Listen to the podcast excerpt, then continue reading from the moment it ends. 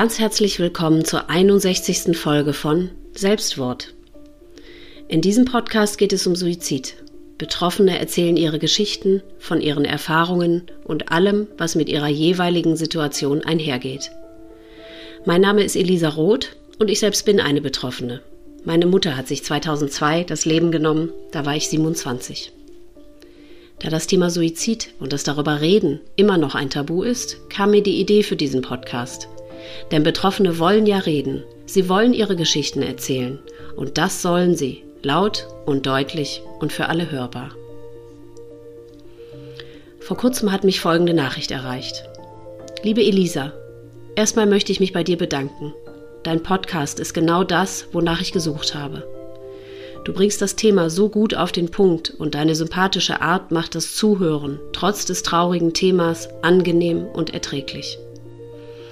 Der Verlust deiner Mutter tut mir sehr leid. Auch nach so einer langen Zeit ist das Thema Suizid für dich nicht nach hinten gerückt.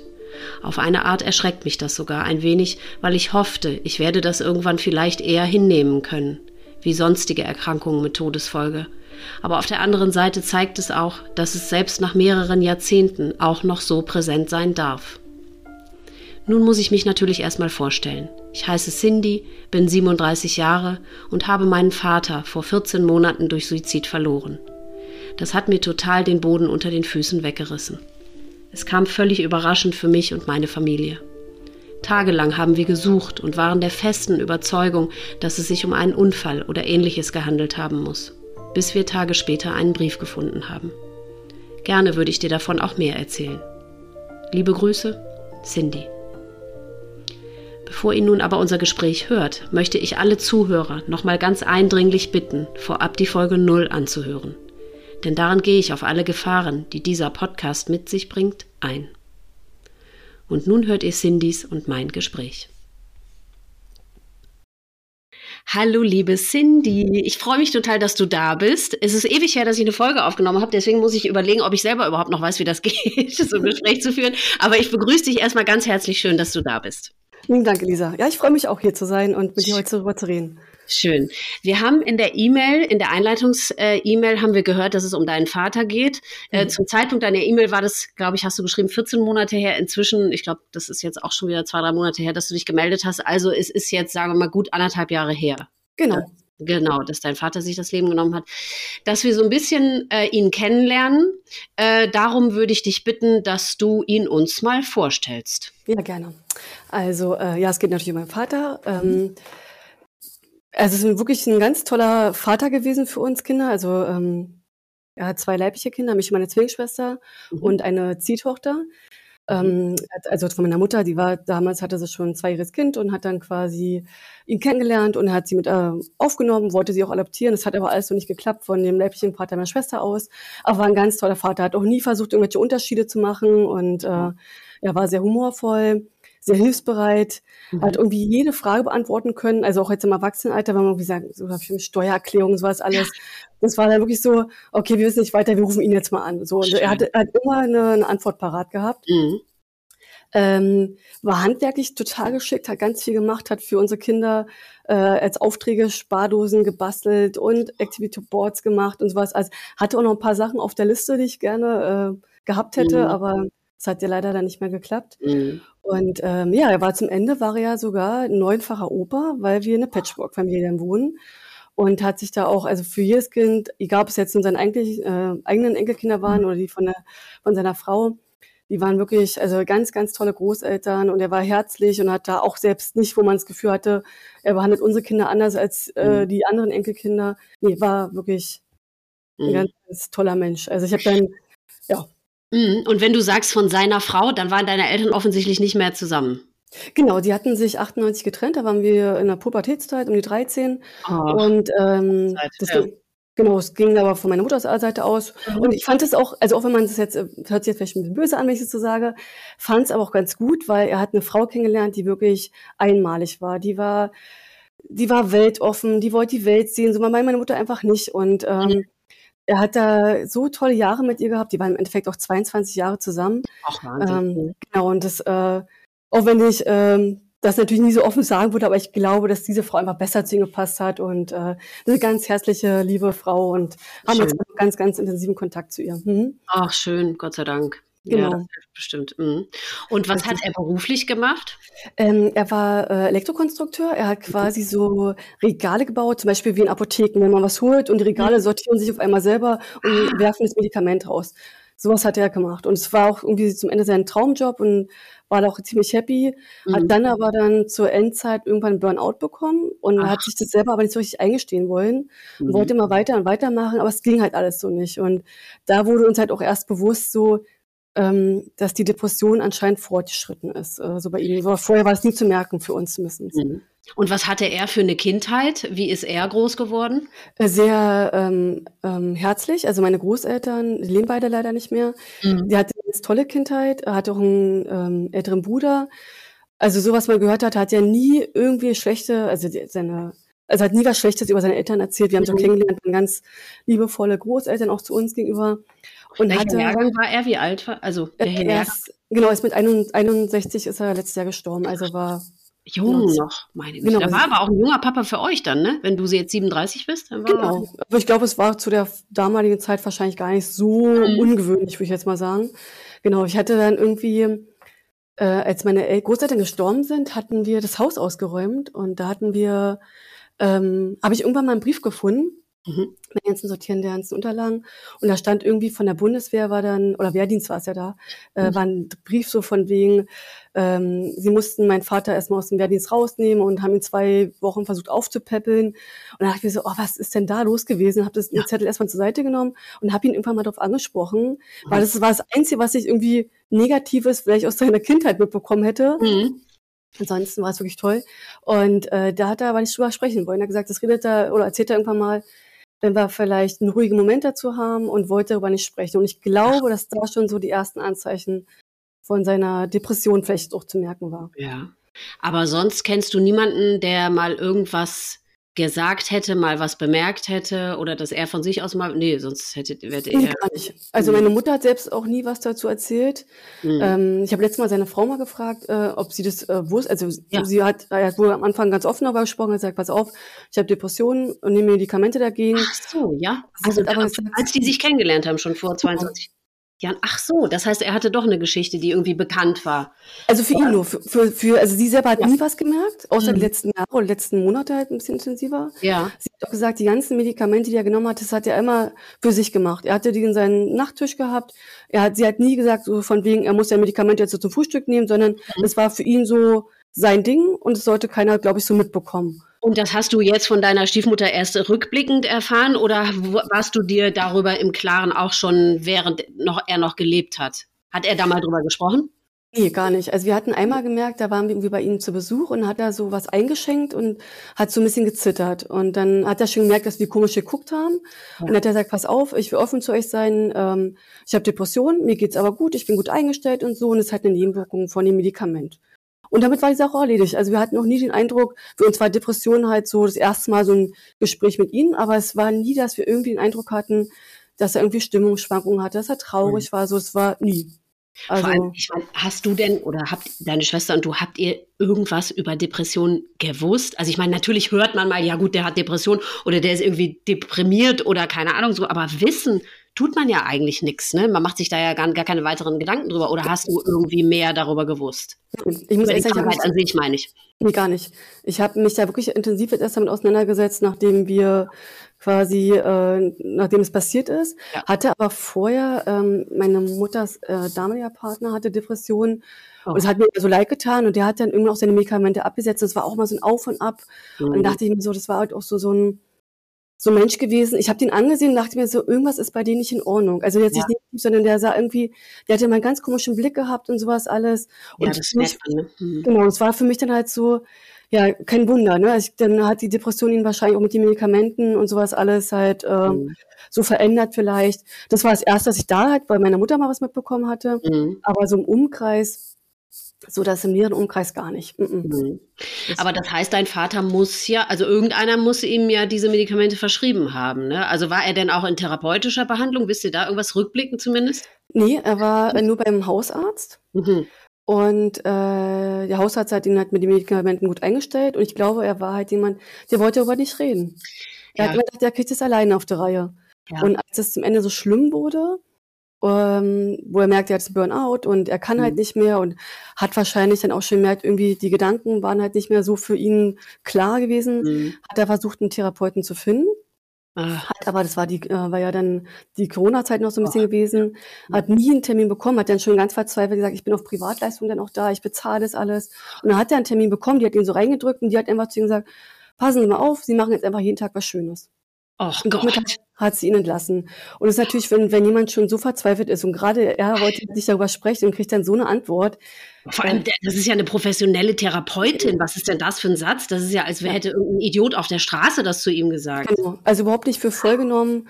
Und äh, genau, der, der Hausarzt hat nochmal versucht, die Medikamente anders zu umzustellen, aber er hat ihn dann, glaube ich, auch zur Kur geschickt. Das war ja. halt auch nochmal, er hat dann wochenlang auf die Kur gewartet und ähm, Freitag hat er sich das Leben genommen und eine Woche später, die Mittwoch, also vier Tage später, hat er die Zusage bekommen, wann und wo es losgeht. Sorry, sorry, warte mal ganz kurz.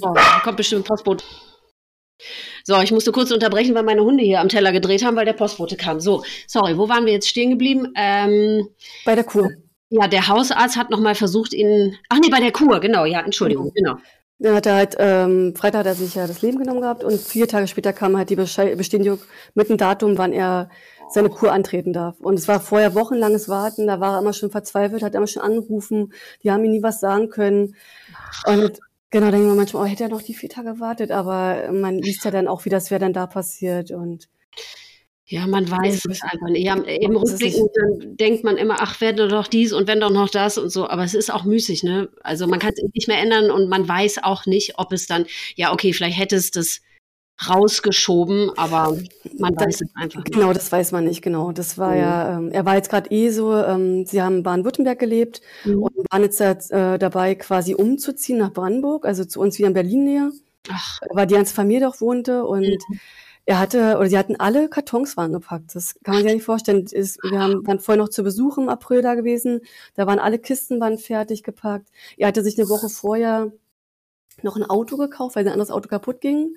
Und hat dann mal so ein bisschen mit sich gehadert, ob, er, ob das nicht wirklich noch geht, das Auto und so. Mhm. Und dann haben sie sich noch ein neues Auto äh, gekauft gehabt oder sollte halt abgeholt werden, wurde bestellt.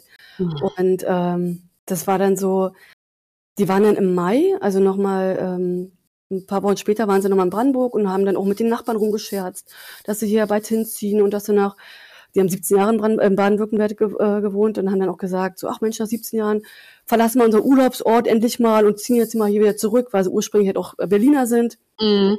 Brandenburger.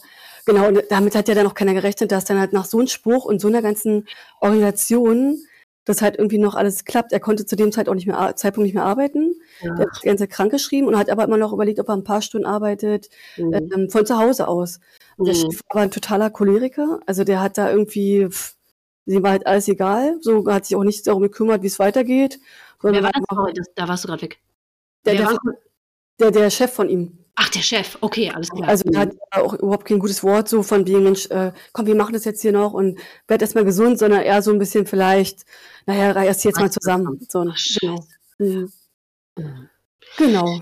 Das also, ist auch so verrückt immer. Man hört so oft, entweder die Leute sagen, ja, der hatte noch so viel oder der hat ja noch so viel vor, der wird sich schon nichts antun. Oder mhm. dieses, dass, dass die offensichtlich doch irgendwie wieder ein bisschen zu Energie und zu Kräften gekommen sind ja. und dann irgendwie die falsche, also das in das Falsche irgendwie investieren, diese wiedergewonnene Kraft. Das ist aber, man kann wirklich gar nichts, man kann den Finger nicht drauf zeigen. Man, äh, ja. nicht.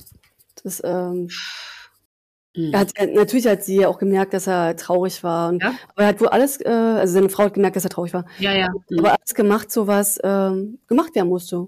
Also wirklich so, wenn sie gesagt hat, so, kannst du vielleicht noch die Lampe abbauen oder kannst mhm. du noch die Kiste hochtragen und sowas alles. Hat ja alles gemacht. Das war halt so, war halt nicht mehr so, so lebensfreudig, sagen wir mal so. Mhm. Und hast du das auch bemerkt? Also du wirst ja sicherlich telefonischen Kontakt zu ihm regelmäßig gehabt haben, ne? Genau, also wir haben dann, äh, das war halt vielleicht auch noch das Problem, wir hatten im äh, April Besuch gehabt mit den Enkel, mhm. unseren Enkelkindern und da hat man schon gemerkt, dass er manche Sachen nicht mitmachen wollte. Wenn wir im Tierpark gegangen sind, war er sonst immer so, ich begleite euch und so. Und dann hat er halt mhm. immer gesagt so, ach nee, ich bleib heute mal zu Hause und so. Und dann hat er gesagt, du, alles gut, bleib zu Hause, ruh ja. dich aus. Und wenn er dann so im Nachhinein, wenn ich so die Bilder angucke und er mit den Kindern sich dann wirklich zu Hause beschäftigt hat, das war halt wirklich so, ich glaube, er hat ja schon eine Maske aufgesetzt. Das war so, ja. die Augen waren ganz traurig und so. Und er hat, glaube ich, einfach nur, ja, wollte einfach nur Opa sein, wollte mhm. uns ja nicht so enttäuschen, aber war nicht mehr so aktiv. Mhm. Und ähm, wir hatten dann äh, ihn weniger, also wir haben halt eigentlich immer einmal die Woche telefoniert und ähm, war halt auch alles normal. Dann haben wir aber gemerkt, als es ihnen so schlecht ging, haben wir gesagt, so, man, ich wollte ihn nicht in diese Situation bringen, so immer zu sagen, wie geht's dir? Weil er hat immer nur gesagt, na gut wäre übertrieben. Und dann wollte ich halt nicht mit ihm irgendeinen Dialog führen, weil ich denke so, weil ich, ist es dir gerade so anstrengend und habe da ja so die Telefonate so ein bisschen schleifen lassen. Mhm. Und irgendwann schrieb dann seine Frau schon, Mensch, tut mir doch mal gefallen, ihm geht's ja gerade nicht so gut, schick doch mal ein paar Bilder und sowas, alles, dass er, dass er mal wieder ein bisschen Abwechslung hat. Und das hatten wir dann auch probiert mhm. und hatten dann auch versucht, dann auch beim, beim ähm, Besuch im April ähm, irgendwie auch offen mit ihnen äh, zu sein, nicht um dieses Thema anzusprechen, aber wirklich so normale Gespräche zu führen. Und da hat er dann schon gesagt, pass auf, ich habe das Gefühl, meine Kinder können mich gar nicht angucken. Und das war aber gar nicht der Fall. Und dann habe ich im Nachhinein versucht, ihn erst recht anzugucken. Und dann dachte ich mir so, jetzt kriegt er bestimmt mit, dass seine Frau uns darauf angesprochen hat, und dass ich jetzt bewusst anschaue und mhm. durch total ertappt führt. Und es war so, so ein Hin und Her. Wie machst du das richtig? Es war wirklich so, ja ich dachte immer so, wenn er, wenn er zurückzieht, dann, dann wird alles besser. Wir sind dann alle Wochenende für ihn da, können mhm. die Enkelkinder ihn ablenken, helfen ihm beim, bei den Renovierungsarbeiten, sowas alles. Und für mich war dann klar, es wird danach besser werden. Er wird danach sich wieder fangen und es ja. wird jetzt einfach alles zu viel gewesen sein für ihn. Ja. Also es ist wirklich so.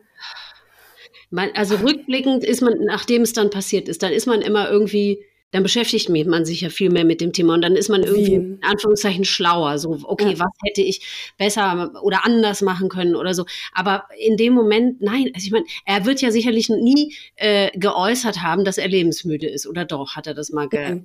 Eben, das heißt, ihr wart auch null gewarnt oder in Alarmbereitschaft oder da hat ja wahrscheinlich niemals jemand von euch auch nur dran gedacht, oder, dass sowas passieren ja. könnte. Er hatte, ähm, seine Frau hat dann irgendwann mal gesagt zu, zu ihm so, von wegen, du musst jetzt mal anfangen zu reden. Ich merke doch, dir geht's nicht gut. Sag mhm. mir doch bitte, was mit dir los ist. Und er hat dann irgendwie, saß er wohl vor ihr, hat immer nur, wollte irgendwie was sagen, hat den Mund aufgemacht und hat gesagt, ich kann es nicht erklären, hat er gesagt. Er kann es nicht. Also ich glaube, er wollte natürlich nicht diesen Satz äußern von wegen, ich habe äh, Gedanken, mir das Leben zu nehmen oder ja. das Leben ist nicht mehr lebenswert oder sowas, sondern das war, ich, ich glaube, er konnte es nicht äußern, mhm. wie es in den Kopf vor sich geht. Kann ich auch verstehen, weil ich glaube, das ist wirklich ein Zustand, den wirklich nur Menschen verstehen können, die selber das schon mal erlebt haben. Ich glaube, ja. das kann man niemandem vermitteln. Und dein Vater, ich meine, das ist eine andere Generation ja. und er war ein Mann. Also ich glaube schon, dass das auch nochmal ein großer Unterschied ist. Ne? Die wollen das irgendwie alleine schaffen, die, die äh, sehen das vielleicht auch irgendwie gar nicht ein, dass ja. sie jetzt da möglicherweise erkrankt sind und ja, die wollen da irgendwie alleine durch und das alleine schaffen und niemanden beunruhigen und ach, ja, das ist einfach furchtbar schwierig und traurig, ja. ja. ja. Also selbst also wenn mal der kurz mal ein Gedanke kam, äh, wenn wenn es ihm so traurig geht, nicht, dass er da irgendwelche auf blöde Ideen kommt, hat, hat man das Thema ja nicht unbedingt ansprechen wollen, weil man ja wieder dachte, dieses typische, ich gebe ihm dazu noch den Reiz, das zu machen. Ja. Mhm. Und ähm, das ja. ist halt. Ja, das, ja, das ist der naheliegende Gedanke, ne? Aber inzwischen, ja. also das, was ich immer wieder lese, weil wir wollen ja hier auch ein bisschen aufklären, ist, ja. man soll die ruhig drauf ansprechen, ne? Also, ähm, und ähm, versuchen, so viel wie möglich rauszukriegen. Aber ich meine, klar, wenn man halt überhaupt nicht sich darüber im Klaren ist, dass das tatsächlich drohen kann, dass das äh, etwas ist, was wirklich passieren kann, dann kommt man auch einfach nicht auf die Idee irgendwie. Ne? Dann denkt man, ja, ja, das renkt sich schon wieder ein. Ich, das ist, das ist es ja. ja. Mhm. Wahnsinnig schwierig. Ja. Ja, und das heißt, also es wurde zum Ende hin schlimmer, das hat die, die seine Frau gesagt, aber hast du das auch wahrnehmen können? Ja, okay, gut, dann hat es diese Telefonate nicht mehr so häufig gegeben, aber hast du sonst irgendwas festgestellt? Ähm, also man hat halt, wie gesagt, am Blick habe ich es halt festgestellt. Auch und, schon nicht nur an, anhand der Fotos, sondern auch äh, live vor. Live, also, genau, okay. genau. Es ist ja im Juni passiert und als wir im April da waren, hat man es halt schon am Blick erkannt, dass es ihm, trau äh, dass es ihm gut geht. Und aufgrund mhm. der Kur wussten wir halt auch schon, es ist halt so ein bisschen fortgeschritten. Mhm. Und dann hatten wir uns halt bemüht, weil wir wussten, der Umzug steht ja auch bevor. Mhm. Also habe ich angefangen, mir Urlaubstage einzuplanen, welche Wochenenden bin ich davor da. Es sind ja halt auch mal sechseinhalb Stunden oder sieben Stunden Autofahrt oder mit dem Zug ja auch nicht besser. Mhm. Und dann habe ich gesagt, pass auf, du brauchst jetzt gar keine Gedanken machen. Du machst deine Kur, egal in welche Uhr, äh, welcher Zeit das reinläuft. Ja. Und ich regel das alles hier mit, mit deiner Frau. Und meine Schwester war da auch Feuer in Flamme. Wir hatten also schon äh, Zugtickets gebucht, weil wir mit einem Auto schon mal vorfahren wollten und sowas alles. Mhm. Und, ähm, und dann dachte ich im Nachhinein auch so, Vielleicht habe ich ihm damit auch das Gefühl gegeben, dass er nicht mehr gebraucht wird, indem ich halt sage, pass auf, ich mache das hier alles mit ihr. Du brauchst eigentlich quasi nur dich ausruhen, dich um dich mal kümmern und wenn du wiederkommst, kommst du in ein gemachtes Haus. Und das, das hat auch ganz lange gedauert, wo ich dachte so, das wird nicht der Grund gewesen sein. Nein. Weil man macht sich natürlich am Anfang erstmal die Gedanken, weil er ja quasi sonst immer alles übernommen hat. Ich weiß. Ja, ich weiß. Man, man sucht ja die, die, nach den Gründen, diese besagten Puzzleteile, von denen ich immer spreche, ne, dass man irgendwie so im Nachhinein, weil man das nicht begreifen kann, was da passiert, dann denkt man immer, ja, okay, das wird's gewesen sein, oder wenn, oder wenn ich die Informationen noch habe oder so, dann setzt sich irgendwie ein Bild zusammen, was das Ganze irgendwie erklärt oder so. Aber nein, und das bricht mir total das Herz, dass du ähm, am Anfang das gedacht hast oder das für möglich gehalten hast, aber es ist wirklich, ähm, es ist nichts, was wir oder du oder wer auch immer irgendwie nicht gemacht oder falsch gemacht haben, was dazu geführt hat. Ne? Ja. Das, aber ich, ich kenne das so sehr, dass man denkt, oh Gott, dann äh, hätte ich das vielleicht lieber nicht gesagt oder so. Oh, ja. Das war auch so ein, als so ein Tabuthema, ne? Deshalb äh, war es halt wahrscheinlich auch so, dass man sich vielleicht gar nicht so richtig bewusst wurde, was könnte ja wirklich auf einen zukommen. Man dachte, er macht die Kur und danach geht's wieder gut. Ja. Und als ja, ich dann gegoogelt habe und dachte mir so, oh Gott, wie schlimm, wie viele sich auch während der Kur sich das Leben nehmen. Ja. Das war du, ja auch so unfassbar. Ja, du selbst wenn du darüber dir im Klaren gewesen wärst, dass er wirklich schwer erkrankt ist, dass er vielleicht es sogar schon mal geäußert hätte, selbst dann rechnet man dann nicht mit. Du hältst mhm. es nicht für möglich. Selbst die, die jahrelang ihre schwer erkrankten Angehörigen begleitet haben, in Kliniken rein und raus und die wirklich voll im Bilde waren, selbst die recht, die halten das nicht für möglich, dass das tatsächlich ja. passieren kann. Das ist ja bei dir ganz oft zu hören in dem Podcast. Ja. Also. Weil das so absurd ist. Es ist ja. so einfach, im wahrsten Sinne des Wortes, unvorstellbar. Ja. Ja. Das stimmt. Und wie kam es dann dazu? Also wie, wie ging das vor sich? Wie, was ist passiert? Also er ist ja dann, als er jetzt immer zu Hause war ähm, mhm. und immer seine Aufgaben quasi erledigt hatte, ist er dann immer mittags spazieren gegangen. Und es mhm. war halt ähm, im Juni letzten Jahres dann wieder so. Und er kam dann ewig nicht wieder. Ach. Und dann hat seine Frau sich jetzt schon Gedanken gemacht und hat gedacht, so, okay, er ist irgendwie Wochen davor, dass ich wohl auch mal einmal verlaufen. Mhm. Wo wir im Nachhinein vielleicht auch vermuten, weil ich war da schon mal irgendwas gewesen. Und dann, nachdem er dann aber zwei, drei Stunden später nicht mehr hinkam, also nicht mehr nach Hause kam, mhm. hat sie sich Gedanken gemacht, hat sie gedacht, vielleicht ist er unten in der Werkstatt und vielleicht werkelt da rum und sie hat es halt nicht mitgekriegt und so. Mhm. Und hat gesehen, das Handy liegt auch zu Hause, das muss er ja nicht mitnehmen beim Spaziergang. Hatte er das sonst immer mit? Das wusste sie nicht. Sie okay. meinte, sie hat ihn ja, jeder hat zum Mittag sein Ding gemacht. Sie mhm. hat manchmal geschlafen, er hat sich manchmal hingelegt oder ist halt eine Runde spazieren gegangen. Schlüssel hat er auch nicht mitgenommen, weil er manchmal über die Terrassentür reinkommen konnte. Mhm. Und ähm, dann ist sie rüber zu den Nachbarn gegangen, mit denen sie einen sehr guten Kontakt hatten oder haben. Mhm. Und er sagt, pass auf, er kam, kommt immer nicht wieder. Und dann haben sie gesagt, okay, du machst erstmal keine, keine Gedanken, wir rufen jetzt mal die Polizei an. Mhm. Und die war dann halt so, äh, naja, ist ja ein erwachsener Mann und dann kam sie halt vorbei und hm, ja, okay, dann wissen wir Bescheid. Und als dann das Wort Depression gefallen sind, äh, ist, ist, haben sie wohl so ein bisschen, okay, wir gucken jetzt mal hier Schlafzimmer durch und äh, Wohnzimmer und ähm, haben dann angefangen wohl eine, äh, zur späteren Zeit auch einen Hubschrauber hochgehen zu lassen, um eine Wärmekamera einzuschalten. Das war den Tag aber tierisch heiß. Also es waren über 30 mhm. Grad. Oh, und ich weiß gar nicht, um, inwiefern da eine Wärmekamera überhaupt was bringt. Ja. Weil die mhm. ja auch noch völlig äh, aufhitzt ist. Dann war da irgendwie auch die Freiwillige Feuerwehr, die dann äh, geguckt hatte, weil man vermutet hat, dass er, ähm, die wohnten bei den Weinbergen. Mhm. Und die haben, äh, hat, man hat vermutet, dass er halt da oben spazieren geht, wie er halt sonst immer unterwegs war.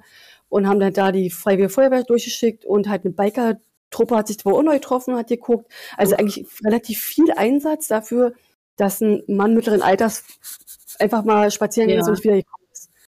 Aber hat denn deine, seine Frau Hat die das in Erwägung gezogen? Hat die das für möglich gehalten? Nicht, überhaupt nicht. Also auch als die Depressionen gefallen sind, das äh, bei der Polizei, die dann so, ach, so geführt, so, naja, hm, dann ist das schon klar.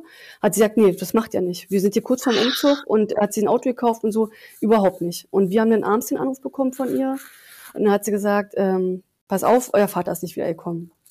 Und es war dann für mich so, okay, hab dann erstmal gesagt, der ist irgendwo, der hat vielleicht einen Herzinfarkt. Ja. Der spazieren gegangen in der Hitze, der hat einen Herzinfarkt. Ja. Hat, er, hat Wasser bei, so, das weiß sie alles nicht. Okay, ja. dann haben wir gesagt, wir warten jetzt die Nacht ab. Wir sind erstmal, natürlich habe ich nicht geschlafen, meine Schwester auch nicht. Ja. Meine, ich habe meine große Schwester hat auch nicht geschlafen. Mhm. Gesagt, okay, wir warten jetzt einfach ab. Die Nacht war natürlich ein Graus, sie konnte nicht schlafen, hat immer gedacht, sie hört jetzt irgendwas, mhm. hat immer wieder aus dem Fenster geguckt, nee, war nie was. Und dann sind wir am nächsten Morgen, ähm, haben wir, meine, meine Zwillingsschwester und ich sind dann losgefahren nach Baden-Württemberg und waren halt nachmittags dann da bei ihr. Und die ganze mhm. Fahrt über dachte ich mir so, das kann doch nicht sein. Also, der wird jetzt irgendwo liegen, mhm. wird hoffen, dass er gefunden wird. Vielleicht hat er sich im Schatten gesetzt, so, mhm. und äh, keiner findet ihn. Das war halt immer unser Gedanke. Und nicht und, eine Sekunde hast du das für möglich, also hast du das in Erwägung gezogen? Nee. Mhm. Überhaupt nicht. Da hatten sie halt einen Tag später hatten sie eine Hundestaffel sogar eingesetzt, wegen äh, natürlich um zu gucken, ob man halt irgendeine eine Fährte bekommt, aber ja. die, dadurch, dass die Pflastersteine so alles so aufgeheizt waren, haben sie nach einer halben Stunde abgebrochen, weil die Hunde sich angeblich dann, oder was ich auch glaube, die Pfoten ja. schon verbrannt hatten. Ja. Und äh, ja, dann hatten wir, sind wir angekommen, er sagt, wir wollen nur ganz kurze Details. Was hat sich jetzt verändert in den Vormittagsstunden? Hast du irgendwas mitbekommen? Hat jemand nochmal angerufen? Nee, war alles, äh, war nicht der Fall gewesen. Wir sind auf Fahrrad und haben sämtliche Strecken wo man spazieren gehen kann, abgesucht. Also bis in den Abendstunden haben wir noch Wälder abgeguckt, weil dachten, ja, vielleicht ist er bei der Hitze auch im Wald spazieren gegangen. Ja. Da laufen ja auch die Leute nicht so oft lang. Und wenn er sich irgendwo hingesetzt hat oder vielleicht ist er irgendwo im Kram reingerutscht oder ja. sonstiges. Das war für uns immer noch abwegig, dass er sich das Leben nehmen würde. Ja. Und ähm, dann hatten wir dann auch abends dann alle Tankstellen abtelefoniert, alle Krankenhäuser. Also hat meine Großschwester dann aus Berlin ausgemacht, ähm, haben dann weitergesucht, haben dann auch Leute angesprochen, aber niemand hat ihn halt gesehen.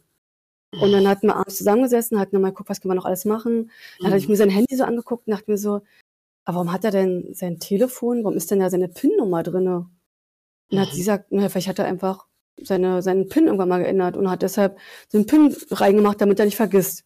Und da war schon so die erste Zweifel. Da dachte ich mir, ach Quatsch, komm, der hat einfach nur wirklich eine neue SIM-Karte, neuen PIN, keine mhm. Ahnung. Hab da weiter mal gar nicht, weil mein Vater, wie wahrscheinlich jeder sagen würde, der war immer nicht der Typ dafür.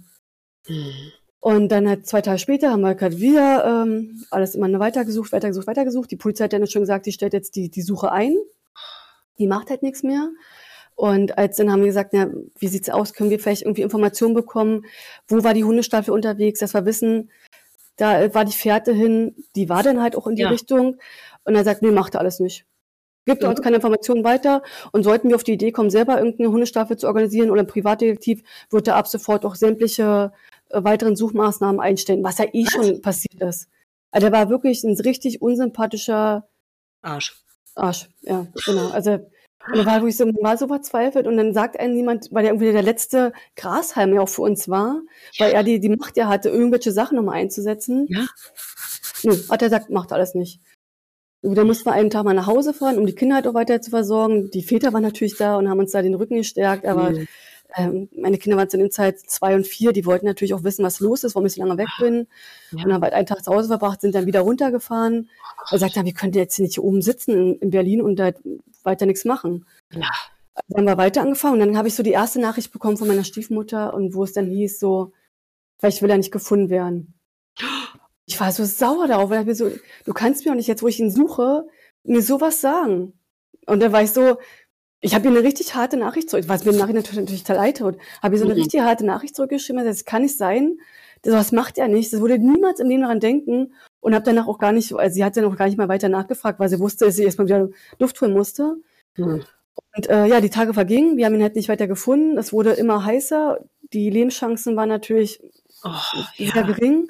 Und dann haben wir gesagt, okay, wir müssen jetzt eigentlich uns ums Auto kümmern. Das Auto sollte abgeholt werden. Das war dann im Mittwoch über. Da kam halt auch der Brief von der Kur. Haben gesagt zu seiner Frau, pass auf, wir holen jetzt äh, das Auto von Ihnen. Er wird bestimmt noch gefunden werden. Wir müssen jetzt das alte Auto abgeben. Und mhm. auf dem Weg zum Autohaus rief meine Schwester mich an und hat gesagt, pass auf, packt jetzt bitte am Rand. Ich habe seinen Abschiedsbrief gefunden. Genau. Das hat er dann wirklich äh, fünf Tage später, nachdem wir halt immer gesucht haben, wir hatten natürlich da vorher auch schon Aushänge gemacht, hatten mit Freundschaften äh, Bilder aufgehangen, wer hat diesen Mann gesehen und sowas alles. Und genau, dann haben wir geparkt. Sie hat uns den Abschiedsbrief vorgelesen und da war irgendwie so, das war für uns so, das gibt's nicht. Das, das gibt's nicht, dass wir gesucht haben. Also wir hätten auch so gesucht, aber das kann nicht wahr sein. Wo hat sie den Brief denn gefunden?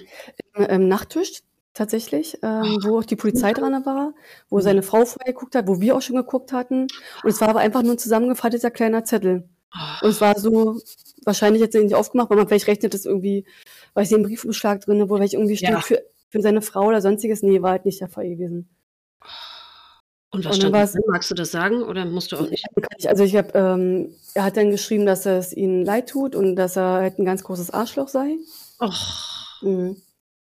Und ähm, dass er ähm, eigentlich nicht mehr weiß, wie es weitergehen soll. Er konnte die letzten Wochen nicht mehr schlafen, er hat sich zugrunde gerichtet und dass sein, ähm, seine Gedanken einfach nur ein reines Chaos sind. Ähm, mhm. Er hat nur noch düstere Gedanken, die ihn erdrücken. Mhm. Und er hält es so halt nicht mehr aus. Und er hat sich ganz toll bei seiner Frau bedankt für die 22 äh, schönen Jahre. Oh Gott. Und ähm, ja, das Leben war für ihn halt so nicht mehr zu schaffen. Und als wir es gelesen haben, ich war am Anfang, als ich es gelesen habe, dachte ich mir so, wie traurig das eigentlich ist, dass er uns nicht so richtig erwähnt. Er hat zwar ja. in, in, umgeschrieben, ne, seine, seine Frau und liebe Kinder. Mhm. Und hat aber dann halt quasi über sein, seinen Verlauf geschrieben und dass er ihr dankt und dachte mir, aber was mit uns und mit uns Enkelkindern mhm. oder seinen Enkelkindern? Und im Nachhinein war, war, mir klar, wahrscheinlich hätte er vielleicht auch gar keinen Brief geschrieben, hätte seine Frau nicht irgendwann mal vorher gesagt zu ihnen, als sie sich mal, weil sie Tatort oder so angeguckt haben. Da war auch jemand, der hat sich sein, das Leben genommen und hat sie wohl zu ihm gesagt, also wenn du mal gehen solltest und das machst, dann will ich aber, dass du mir einen Brief schreibst, weil da irgendwie drinne auch so was war, von wegen es wurde kein Brief hinterlassen. Ja, oh Gott. Und wie die meisten Briefe auch sind, sind da natürlich so, die sind ja gar nicht mehr in der Lage, überhaupt ihre Gefühle irgendwie einzusetzen. Ja. Und weil das er uns wenigstens gesagt hat, sein Kopf war einfach so voll, ja. er konnte, kann nicht mehr. Mhm. Und das ja, war. Das, diese Abschiedsbriefe, das ist wirklich immer so ein ganz schwieriges Thema, weil es gibt ja wirklich viele, die bekommen gar keinen. Mhm. Oder es bekommen, äh, Angehörige bekommen einen und dann steht aber eben nicht wirklich das drin, was man sich vielleicht erhofft oder gewünscht hätte.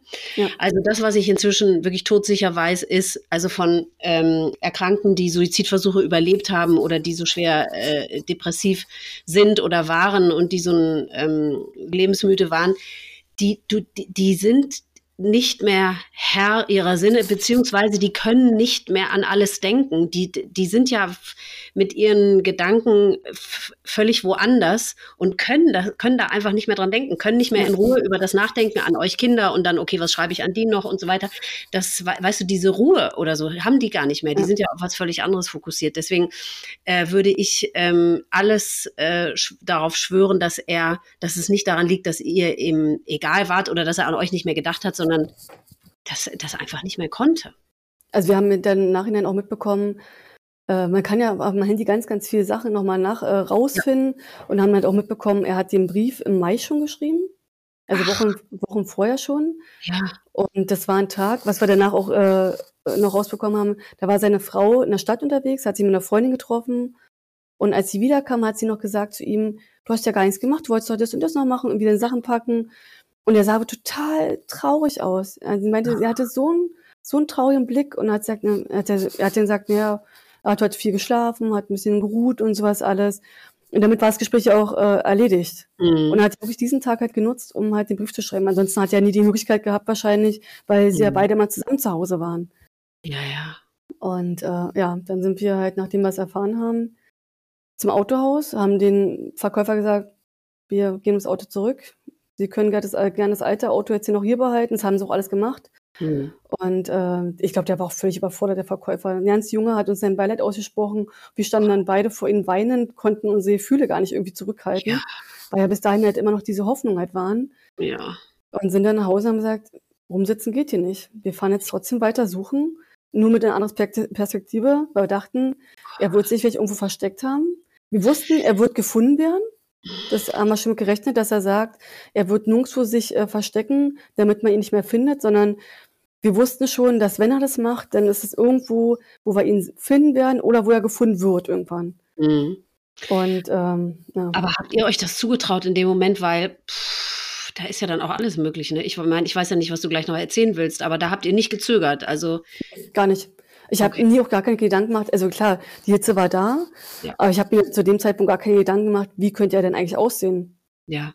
Das war dann halt Also, so. wer hat das gemacht? Wo, wo, wie, überhaupt alles, ja. Genau, ich habe dann schon angefangen, also so wirr in den, in den Bäumen hochzugucken, weil ich dachte, na, eigentlich ja, die eben. meisten erhängen sich ja und sowas Ja. alles.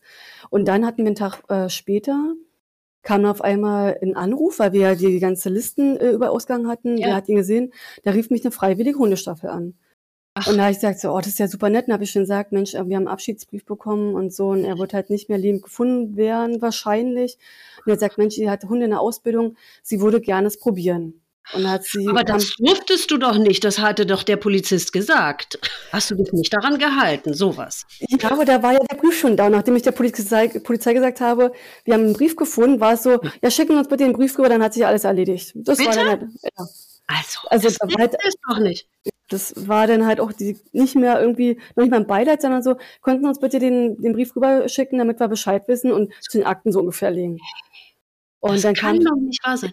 also wirklich so unsensibel, also, meine Frau hat doch erzählt, als sie am ersten Tag da waren, da sind die zu viel durchs Zimmer ge, äh, geschlichen, haben überall nachgeguckt, ohne mal wirklich zu, mit ihr zu reden oder sowas. Naja, dann kam halt die Hundestaffel und dann sind die halt ähm, lang gelaufen, einen Weg lang, wo man ihn am Freitag wohl nochmal gesehen hat.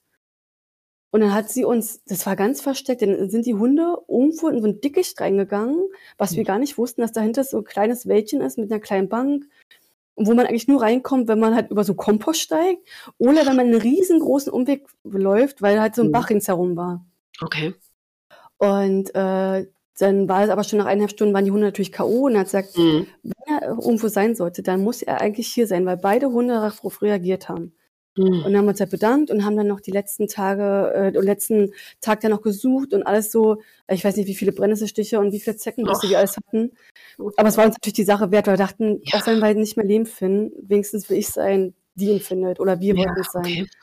Mhm. Und dann ähm, war ein Tag später, wir gesagt, okay, wir müssen jetzt mal nach Berlin wieder zurück, die Kinder warten auf uns, haben seine Frau eingepackt, weil wir wussten, wenn wir die jetzt alleine lassen, die tut sich was an.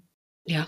Und dann rief halt Freitagabend der Nachbar an und der sagte dann zu uns, pass auf, hier ist die Feuerwehr unterwegs und die Polizei und die fährt nach oben in den Weinbergen, wo zuerst die Hundestaffel war. Mhm. Und äh, dann ist er da hingegangen und äh, er wollte da hingehen, weil er wurde wohl jemand gefunden. Und dann haben sie gesagt, er darf da nicht hingehen. Hat er gesagt, ich möchte da gerne hin. Ich will wissen, ob das mein, mein Freund ist. Mhm. Sie wissen noch gar nicht, ob das eine Person ist. Es kann ja auch sein, dass es ein Kadaver vom Tier ist. Und dann hat er auch gesagt, ja, sie wollen mir nicht erklären, wenn da ein totes Reh liegt, dass sie hier so ein Riesenaufgebot an Ja. Polizei und Feuerwehr und sowas alles Ja. machen.